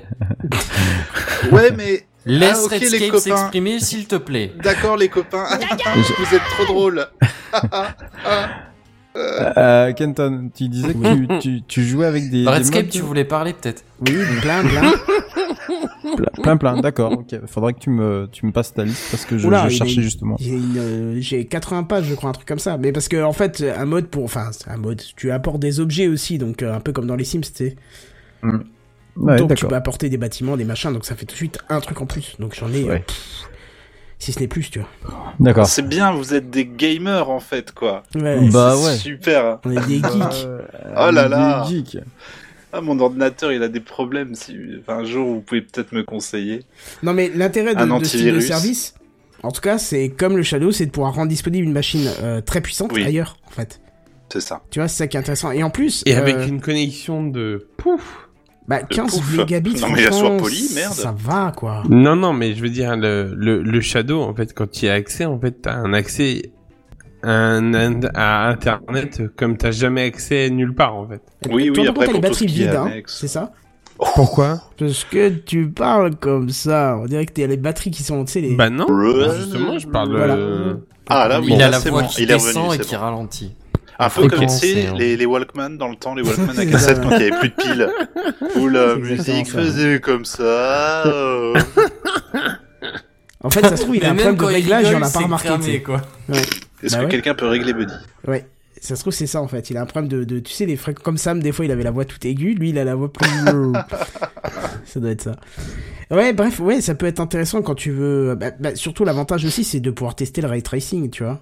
Oui. Parce que, honnêtement, je, je te dirais que j'ai vu des vidéos comparatives entre une, euh, je sais pas, une 1080 classique et une 2080 RTX. Ils te montrent des exemples. J'ai envie de te dire, mais je m'en bats les couilles, frère. Ta différence est tellement minime dans les reflets de Mm. machin que, je, honnêtement, je le verrai les 10 premières secondes quand je lance le jeu et après, je serai tellement pris Oui, dans dans le le jeu feu de l'action, après, euh, c'est... oui, oui. Tu sais, c'est genre la petite réflexion dans la flaque d'eau où tu vois mieux la feuille Oui, que on- dans le côté. Oh non, c'est bon, stop. On est, on est plus, on est plus à cette époque où, enfin, je me souviens, j'avais acheté une, euh, j'ai mis du temps à passer sur les consoles vraiment, genre euh, la Xbox 360, c'était la, la, celle que j'avais achetée après avoir eu une PS2 et puis joué sur un PC qui datait de la guerre. Et je me souviens que quand je l'avais lancé la Xbox 360, j'avais lancé Oblivion. Ah, Et, euh, et déjà, donc, l'intro, je disais, oh, c'est quand même des belles images de synthèse. Non, c'était de la 3D. Je oh merde, Bioshock. L'intro de Bioshock, à un moment, donc je regarde l'intro, je fais, oh, ok. Hop, t'arrives dans l'eau, tu remontes à la surface de l'eau, tu vois un phare, et puis bah moi, j'avais la manette de poser en mode, qu'est-ce qui va se passer maintenant? Bah non, c'était à toi de jouer. C'était tellement beau que moi, je prenais ça pour vraiment euh, des, des, des images de synthèse Ouais, comme on avait l'habitude d'en voir dans les cinématiques. Il y avait une rupture graphique. Aujourd'hui, on nous vend le ray tracing comme une rupture graphique, sauf que je suis pas tout à fait d'accord. Je pense qu'effectivement, on va voir des, des petits effets qui vont être sympas, etc., qui nécessitent peut-être un peu plus de choses. Et peut-être qu'il faut aussi que ça arrive à maturité pour vraiment proposer un truc qui casse la gueule. Mais aujourd'hui, là maintenant, ça, ça justifie pas. Enfin, ma machine elle sera, mon, mon prochain Shadow, il aura le ray tracing et compagnie, donc je pourrais vraiment tout pousser à fond et faire des, des, des petits tests de différence. Mais je crois pas que ça va me péter la rétine autant que ça a pu le faire euh, quand on est passé vraiment des, des gros, de- des gros barbouillis pixelisés à une, une belle 3D jolie, lisse et tout, quoi, avec des beaux reflets et tout. Non, je suis totalement d'accord avec toi. Honnêtement, euh, Voilà. ça me hype peu bien. plus que ça, le RTX. euh, C'est ça. euh, le ray tracing. Oui, RTX, oui. Ray tracing. Voilà. Eh ben écoute, parfait. On va redonner la main à notre cher euh, Benzen. Ouais, j'ai vu cette news là aujourd'hui ou hier, je sais plus, et j'ai trouvé ça interpellant. Si je vous dis des cellules anti-solaires, Des cellules anti-soleil. Ça, ça annule et- le est-ce soleil. que ça fait pas, est-ce que ça fait pas genre vocabulaire de marketeux à la con, tu vois? Non, ouais. ça fait arme de fin du monde d'un grand méchant dans James Non, Bond. et t'as totalement raison. Tu sais à quoi ça me fait penser? Des lotions là que tu mets l'été sur la gueule pour pas prendre des coups de soleil. Nous Mais là, t'en prends un maximum. Des cellules anti-solaires. T'aurais pu faire voix de pub. Oh que oui. Il a une voix euh, euh, euh, radiophonique, notre Oui, cher tout à fait. Ouais, alors bon, on va quand même essayer de rentrer un peu dans le vif du débat de qu'est-ce que c'est S'il vous que plaît. c'est-à-dire que cette affaire-là. Euh, les cellules antisolaires, c'est en fait un projet qui est sorti, euh, qui, qui, enfin une, une étude de, de faisabilité technique qui est sortie fin janvier. Donc là, ouais, on a peut-être une petite semaine de, de retard ou deux. Euh, et en gros, qu'est-ce que c'est? Vous voyez les panneaux photovoltaïques Oui, oui, oui. Mhm. C'est les panneaux solaires de base qui génèrent de l'électricité. Hein. Oui. En gros, l'idée, c'est qu'ils utilisent les rayons du soleil, la chaleur transmise par le soleil, pour générer euh, une différence de temps, euh, via une différence de température, un courant électrique. La base, jusque-là, tout va bien. Eh ben, figurez-vous que les, les, les projets, le, le projet de, de, de, cette recherche, c'est en gros de faire fonctionner les panneaux solaires la nuit sur le Oh. principe inverse. Oh C'est-à-dire qu'au lieu de, de récupérer une différence de chaleur entre le soleil qui te l'émet et euh, le sol en dessous, ça va partir dans l'autre sens. Où en, où en C'est lui qui va éclairer le soleil. euh, bah, bah, alors, oui et non, parce qu'il n'y a pas de soleil la nuit, en fait, Ah le, bon le principe. Il est c'est, pas euh, éteint la nuit c'est- On essaie d'utiliser la chaleur du sol et en les mettant, euh, en la dissipant dans, de- de- dans le ciel nocturne plus froid que le sol, du coup. C'est pas la Euh, géothermie ça? Alors, j'imagine que pour récupérer l'énergie du sol, il faut un peu de géothermie, oui, effectivement. Mais après, derrière, euh... alors ça, ça, honnêtement, honnêtement, cette partie-là de comment est-ce qu'il récupère la chaleur du sol, je me suis pas du tout penché dessus. D'accord. Le, le fait est que c'est juste, ils pelle. prennent le, le même euh, principe de écart thermique, mais dans l'autre sens, et ils le dissipent dans l'air du, du soir parce que bah, l'air la nuit est plus frais que le sol, euh, au contraire du jour. Enfin voilà. Et avec l'effet Pelletier, je suppose que Je sais pas ce que c'est l'effet Pelletier. bah, c'est euh, le fait d'avoir une différence de température, tu crées un champ électrique. Il me semble que c'est ça, de mémoire. Ok, ben je savais pas comment il s'appelait, mais euh, ouais, ça doit être euh, la même affaire du coup, puisque c'est effectivement le même principe. Et donc l'idée, c'est bon, alors ce sera effectivement moins euh, productif que, que le panneau solaire de jour, mais apparemment, selon les premiers tests, ils arriveraient à récupérer quand même un quart d'énergie euh, d'une journée classique de panneau solaire. Donc en gros, tu, tu gagnes euh, sur la sur la journée au total de déjà première chose de produire de l'énergie tout le long du, des 24 heures, ce qui est quand même un gros défaut de, des panneaux solaires à la base. Euh, Même si c'est moins, tu vois, ça, ça lisse quand même un peu ta production énergétique euh, de, de ton parc. Et aussi, ben, de produire quand même un petit peu d'énergie la nuit. Sachant que, en règle générale, il y a quand même une bonne partie de la nuit où les besoins énergétiques sont moindres. Oui. Oui, bon clairement. là, mais mettons il y a là on est en hiver, c'est c'est pas la meilleure période, tu vois parce que t'as quand même de de de 5 ou 6 heures jusqu'à 23 heures une, une grosse consommation, mais tu te retrouves quand même avec les heures les plus creuses de de ta journée entre guillemets de, de tes 24 heures qui sont toutes les, les premières heures de la journée, tu vois, de de, de minuit une heure Ouais, ouais, bien jusqu'à 6 heures du mat où c'est le plus bas. À la limite, ce genre de, de quart de, de production pourrait Ça pourrait suffire, ouais. Bah, ou au moins suffire euh, faire euh, com- combler une bonne partie du manque, tu vois. Mais pour l'instant, c'est juste à l'état de la recherche, il n'y a pas encore. Oui, une- oui, oui, c'est Oui, un papier de recherche. euh, Il n'y a pas de plan de production, rien du tout. Je sais même pas si le procédé est déjà industrialisable. A priori, je pense que non.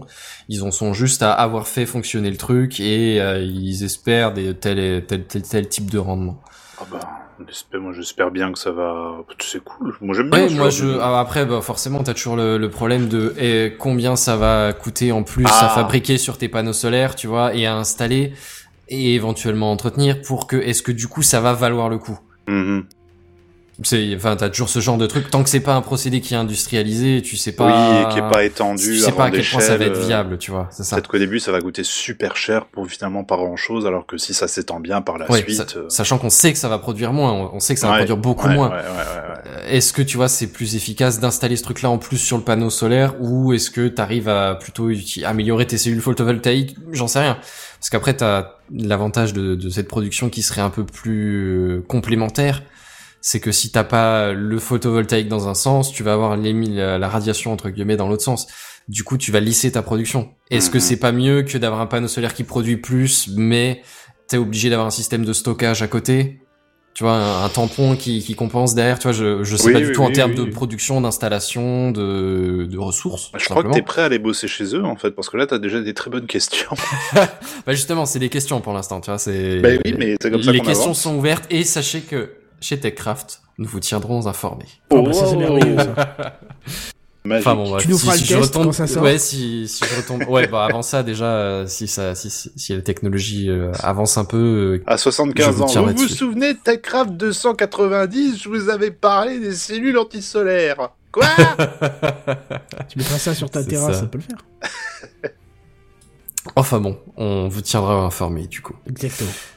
Et on en arrive à la fin de l'émission et Ouh. on en arrive bientôt à la fin de l'heure. Pour une fois, on est pas mal. Ouais. Ouais. Messieurs, dames, je vous propose les news en bref. C'est les news en bref, en bref. C'est les news en bref, là. Les news en bref C'est les news en bref. Putain, j'ose plus parler maintenant. Tu vois, je sais que c'est à moi, mais j'ose plus parler tellement j'ai parlé. Allez, Redscap. Ah, Redscap. Redscap. C'est bien ça. Accueillez-moi comme ça la prochaine fois, s'il vous plaît. Redscap. On fait un cœur euh, grégorien, un truc comme ça. Redscap.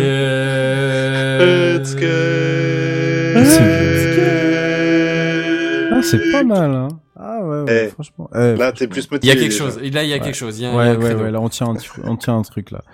Euh, non, en plus, une petite news en bref qui, je suis sûr, ne vous intéressera pas, mais moi, j'aime bien le dire, donc voilà, je, je le dis. Euh, AMD, Je m'en fous. Euh, tout à fait. Ah, Oh la vache eh bien, eh bien, jingle, alors, dans ces cas-là. news en bref. Mais alors, moi, je tiens à signaler que je l'ai lu en diagonale, genre en, en une microseconde, et j'ai fait AMG annonce un partenariat avec Mercedes AMG. Je fais, euh, relis-moi ça pour voir.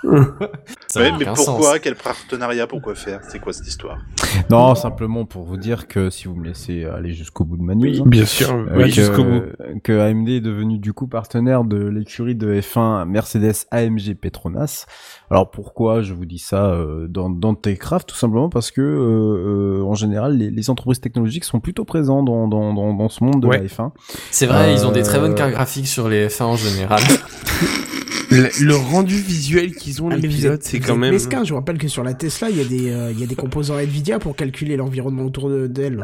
C'est Merci, vrai, c'est vrai, mais il y a Si quand même le- vachement moins d'intelligence artificielle dans une F1 à ma connaissance. Non, il y en a beaucoup moins, mais par contre, il y a tout un workflow de travail qui euh, nécessite d'avoir des, des partenaires technologiques euh, de premier ordre.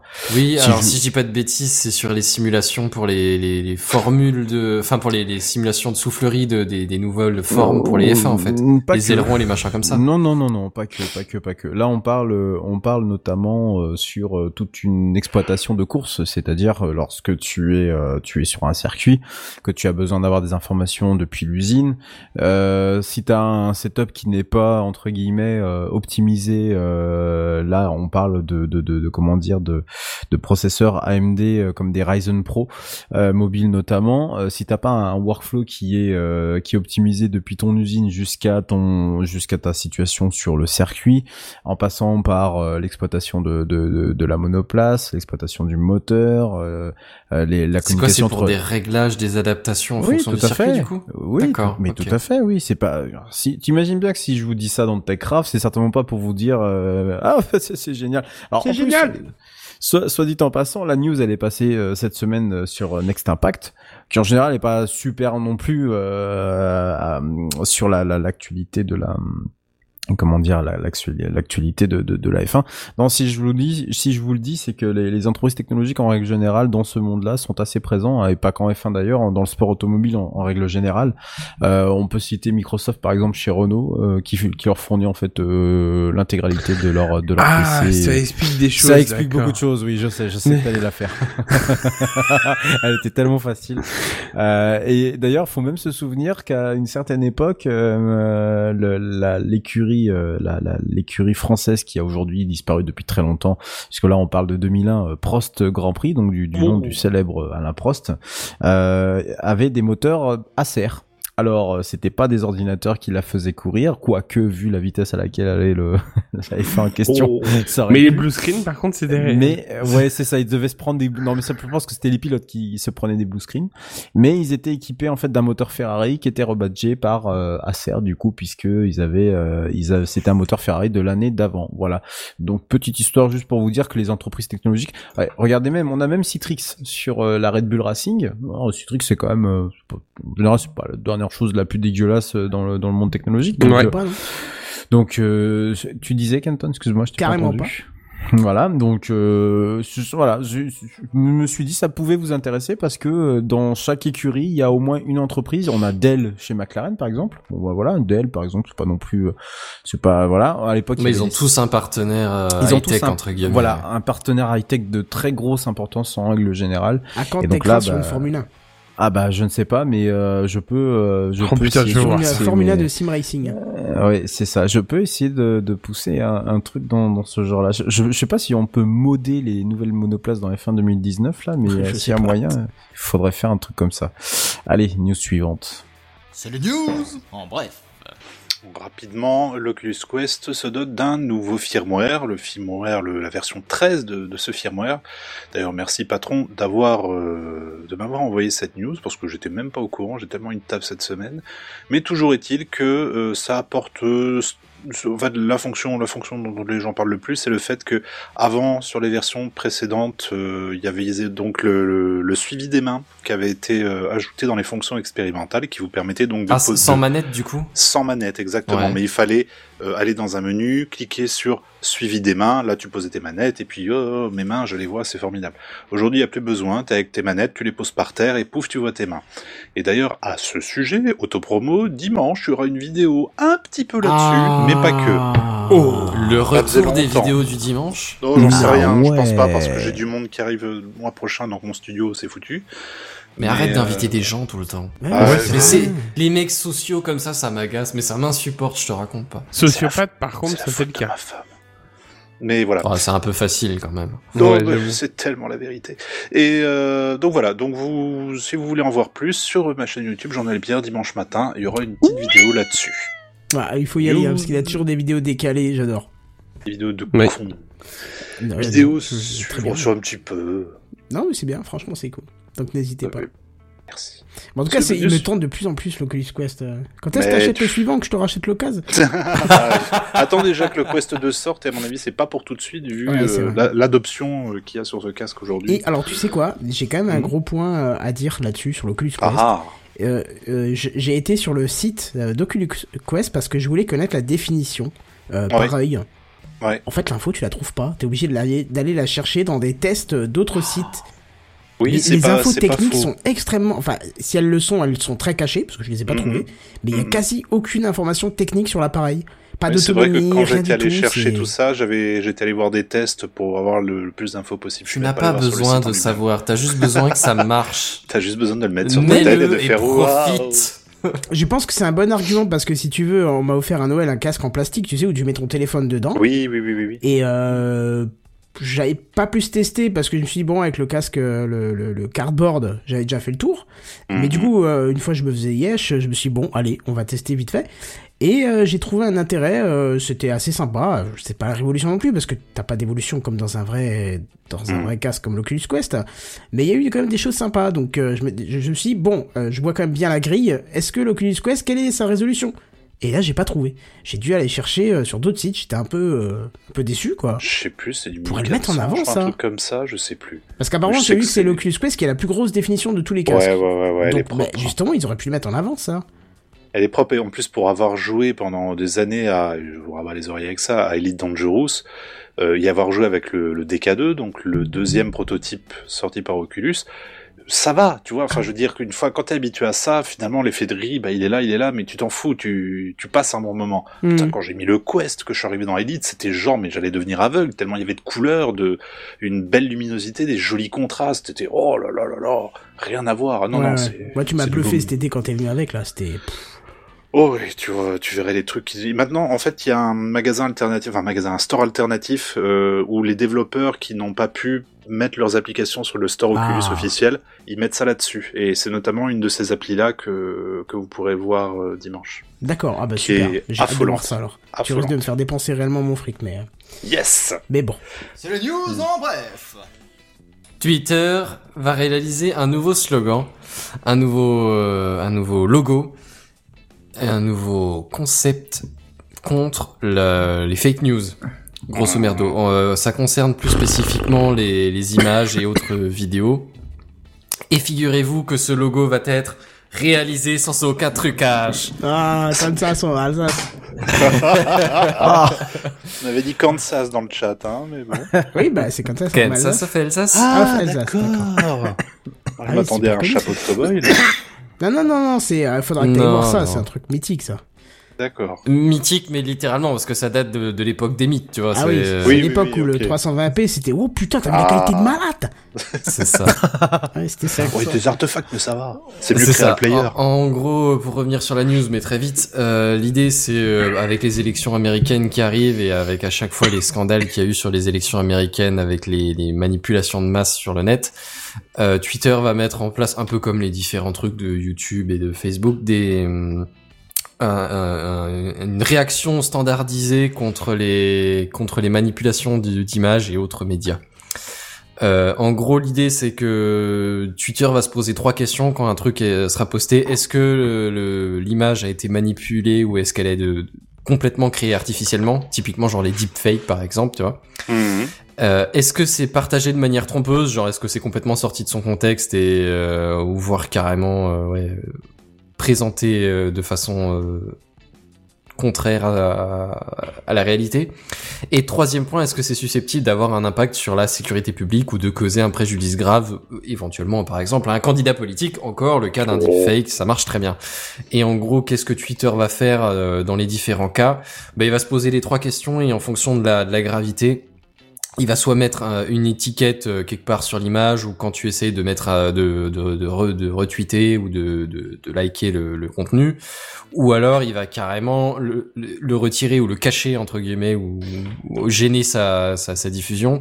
Voire carrément le supprimer si euh, le truc est coche rouge les trois cases grises tu vois c'est c'est si le truc est artificiel, euh, partagé de manière trompeuse et susceptible d'avoir un impact euh, négatif sur euh, sur quoi que ce soit comme sécurité publique ou quoi. A priori, Twitter va commencer à supprimer des médias. Hmm. Voilà, voilà. Bah, écoute, très bien. Oui, tu t'arrêtes de manière brutale, je m'y attendais pas. Eh, c'est une news en bref. Oui, ça reste concis, tu vois. Euh, Starliner, euh, petit rappel vite fait, c'était c'est la capsule de Boeing hein, qui est censée rivaliser la capsule Dragon de SpaceX pour euh, ne plus dépendre des Russes pour aller dans l'espace. Donc il y avait eu un test début du mois, fin, au mois dernier, je sais plus, qui s'était moyennement passé, qui s'était passé mais moyennement passé dans le sens où elle n'était pas du tout allée là où elle devait aller. Il y a une petite perte de contrôle mais elle a bien atterri et euh, c'était cool. Donc le prochain step, logiquement, c'était au moins de, refaire un petit tour euh, avec euh, des, astronautes dedans, sauf que ce sera pas pour tout de suite, puisque apparemment ils ont découvert un bug qui fait que, alors pour le vol sans personne dedans, ça, ça va, c'est pas grave le bug, mais avec le vol avec des personnes dedans, apparemment, ça aurait pu être dramatique ah. euh, si ce bug avait subsisté. Donc, c'est repoussé et euh, tous les yeux sont rivés sur la capsule. Ils ont un bug où ils ont arrêté euh, la machine à, oxygène et le chauffage, tu sais. Ça, ils sont en train de penser à un truc comme ça. Ils ont pas précisé, mais investigation en cours, c'est sorti là tout à l'heure. Bah écoute, c'est bien que ça soit dit, enfin qu'ils le découvrent avant plutôt qu'ils oui. fassent la même qu'avec. Oui. C'est le principe d'une recette. C'est pour pas découvrir les bugs une fois que t'es en production. C'est tout. c'est ça, exactement. Parfois, ça marche pas. Ouais, c'est bon. Oh. Très bien. Voilà. J'allais dire, encore une émission longuement menée, parce que je, là avec le jingle, là, oui. tu vois, je suis en train de en fond, tout ça, machin, tu connais, tu connais les bails, quoi. Oh, mm Mais quiz C'est ça. C'était une très bonne émission. Je vais conclure pour euh, juste vous dire que Techcraft est passé ce dimanche à 7h sur la radio, ah radio Laser. Oh, je l'ai raté. Moi j'ai écouté. Oh Toi t'as écouté Sérieux Non, absolument pas. non, ça fait plaisir. Non, non, c'est bien, ça, fait, euh, ça, fait plaisir. Euh, je... T'as pas eu de retour encore du coup. Euh, Non, je, je n'ai pas eu de retour, mais euh, je, n'arrive toujours pas à, à savoir si c'est qu'une radio web radio ou une radio locale non, dans le coin de Hein c'est une, radio, euh, pour, pour, préciser, une radio locale associative qui est basée à Saint-Main-le-Grand, à environ 50, 50, une quarantaine de kilomètres à, à l'ouest de Rennes, qui a un bassin de diffusion qui est sur le 95.9 euh, FM ici, euh, bah, de là où je vous parle, je peux la capter en fait tout simplement. Ah bien. Et euh, c'est, mais j'ai pas pu s'écouter pour autant parce que je n'écoute euh, plus la radio FM depuis un sacré paquet de temps. Et qui, et qui donc du coup émet sur euh, aller à va arroser jusqu'aux abords de Rennes, pas plus pas plus loin. Donc ici là où je suis, moi, je suis pas très loin de la ville de Dinan dans les Côtes d'Armor. Donc donc voilà, ça va pas très très loin finalement et euh, mais bon, c'est une bonne initiative quand mais même. Écoute, il n'y a pas de petite victoire. Vous avez quand même tous été diffusés sur une vraie radio qui passe, qui, qui, qui est passée par les vraies ondes euh, électromagnétiques. Enfin, un peu de légitimité. Voilà, au bout de 289 épisodes, puisque c'était le 289. Euh, euh, et puis voilà, donc c'est super sympa, je trouve. On avait été sage sur celui-là, je crois. Non, justement pas. Ah merde. Au début, je crois qu'on avait bien été. Euh, je, crois qu'on parlait de la, de la bite à, à, à, Buddy qui n'est pas ah là d'ailleurs. Ah, c'est vrai, oui. Ah oui, il est où Buddy? Bah, les pieds sont vides, ça y est, il est passé en mode. Euh... Il est passé en économie d'énergie. c'est ça.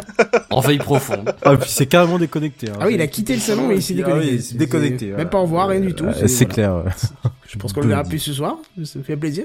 Bon, ok. Bon. Enfin, soit, ou alors il a peut-être eu un problème technique. Hein. Peut-être. Ouais, ça se peut. Ah, il écrit sur le chat euh, trois, trois trucs, j'ai pas compris quoi. Je, je- euh, sur le Slack. Bref, j'irai voir tout à l'heure. Voilà, en tout cas, ça fait plaisir euh, qu'on ait été diffusé. Et comme je sais que il est peut-être possible euh, qu'un deuxième épisode passe, on mettra peut-être un épisode de côté, pas celui-là puisqu'il est trop long. Mais voilà, euh, peut-être le 300 à, Podren, puisque je vous rappelle qu'on sera disponible en la, enfin, on sera disponible, on sera Et présent tu en crois live. vraiment que le le 11 live à Podren, on va pas dépasser le, le créneau horaire? Euh, bah, j'espère pas. Enfin, tu, tu sais quoi? Je vais te dire une chose, on ne pourra pas dépasser. Parce que juste après, il y a le repas. Alors même si on dépasse, les gens seront plus là pour nous écouter. Ah, tu vois Ils vont tous aller au casse-grain et, et- et voilà. Donc euh, voilà, en tout cas, euh, c'est sympa. Bref, je vous propose qu'on se retrouve la semaine prochaine avec euh, tout le monde, bien évidemment. Et en attendant, Oui. je vous dis à plus. Bye bye. Au revoir. Bonne soirée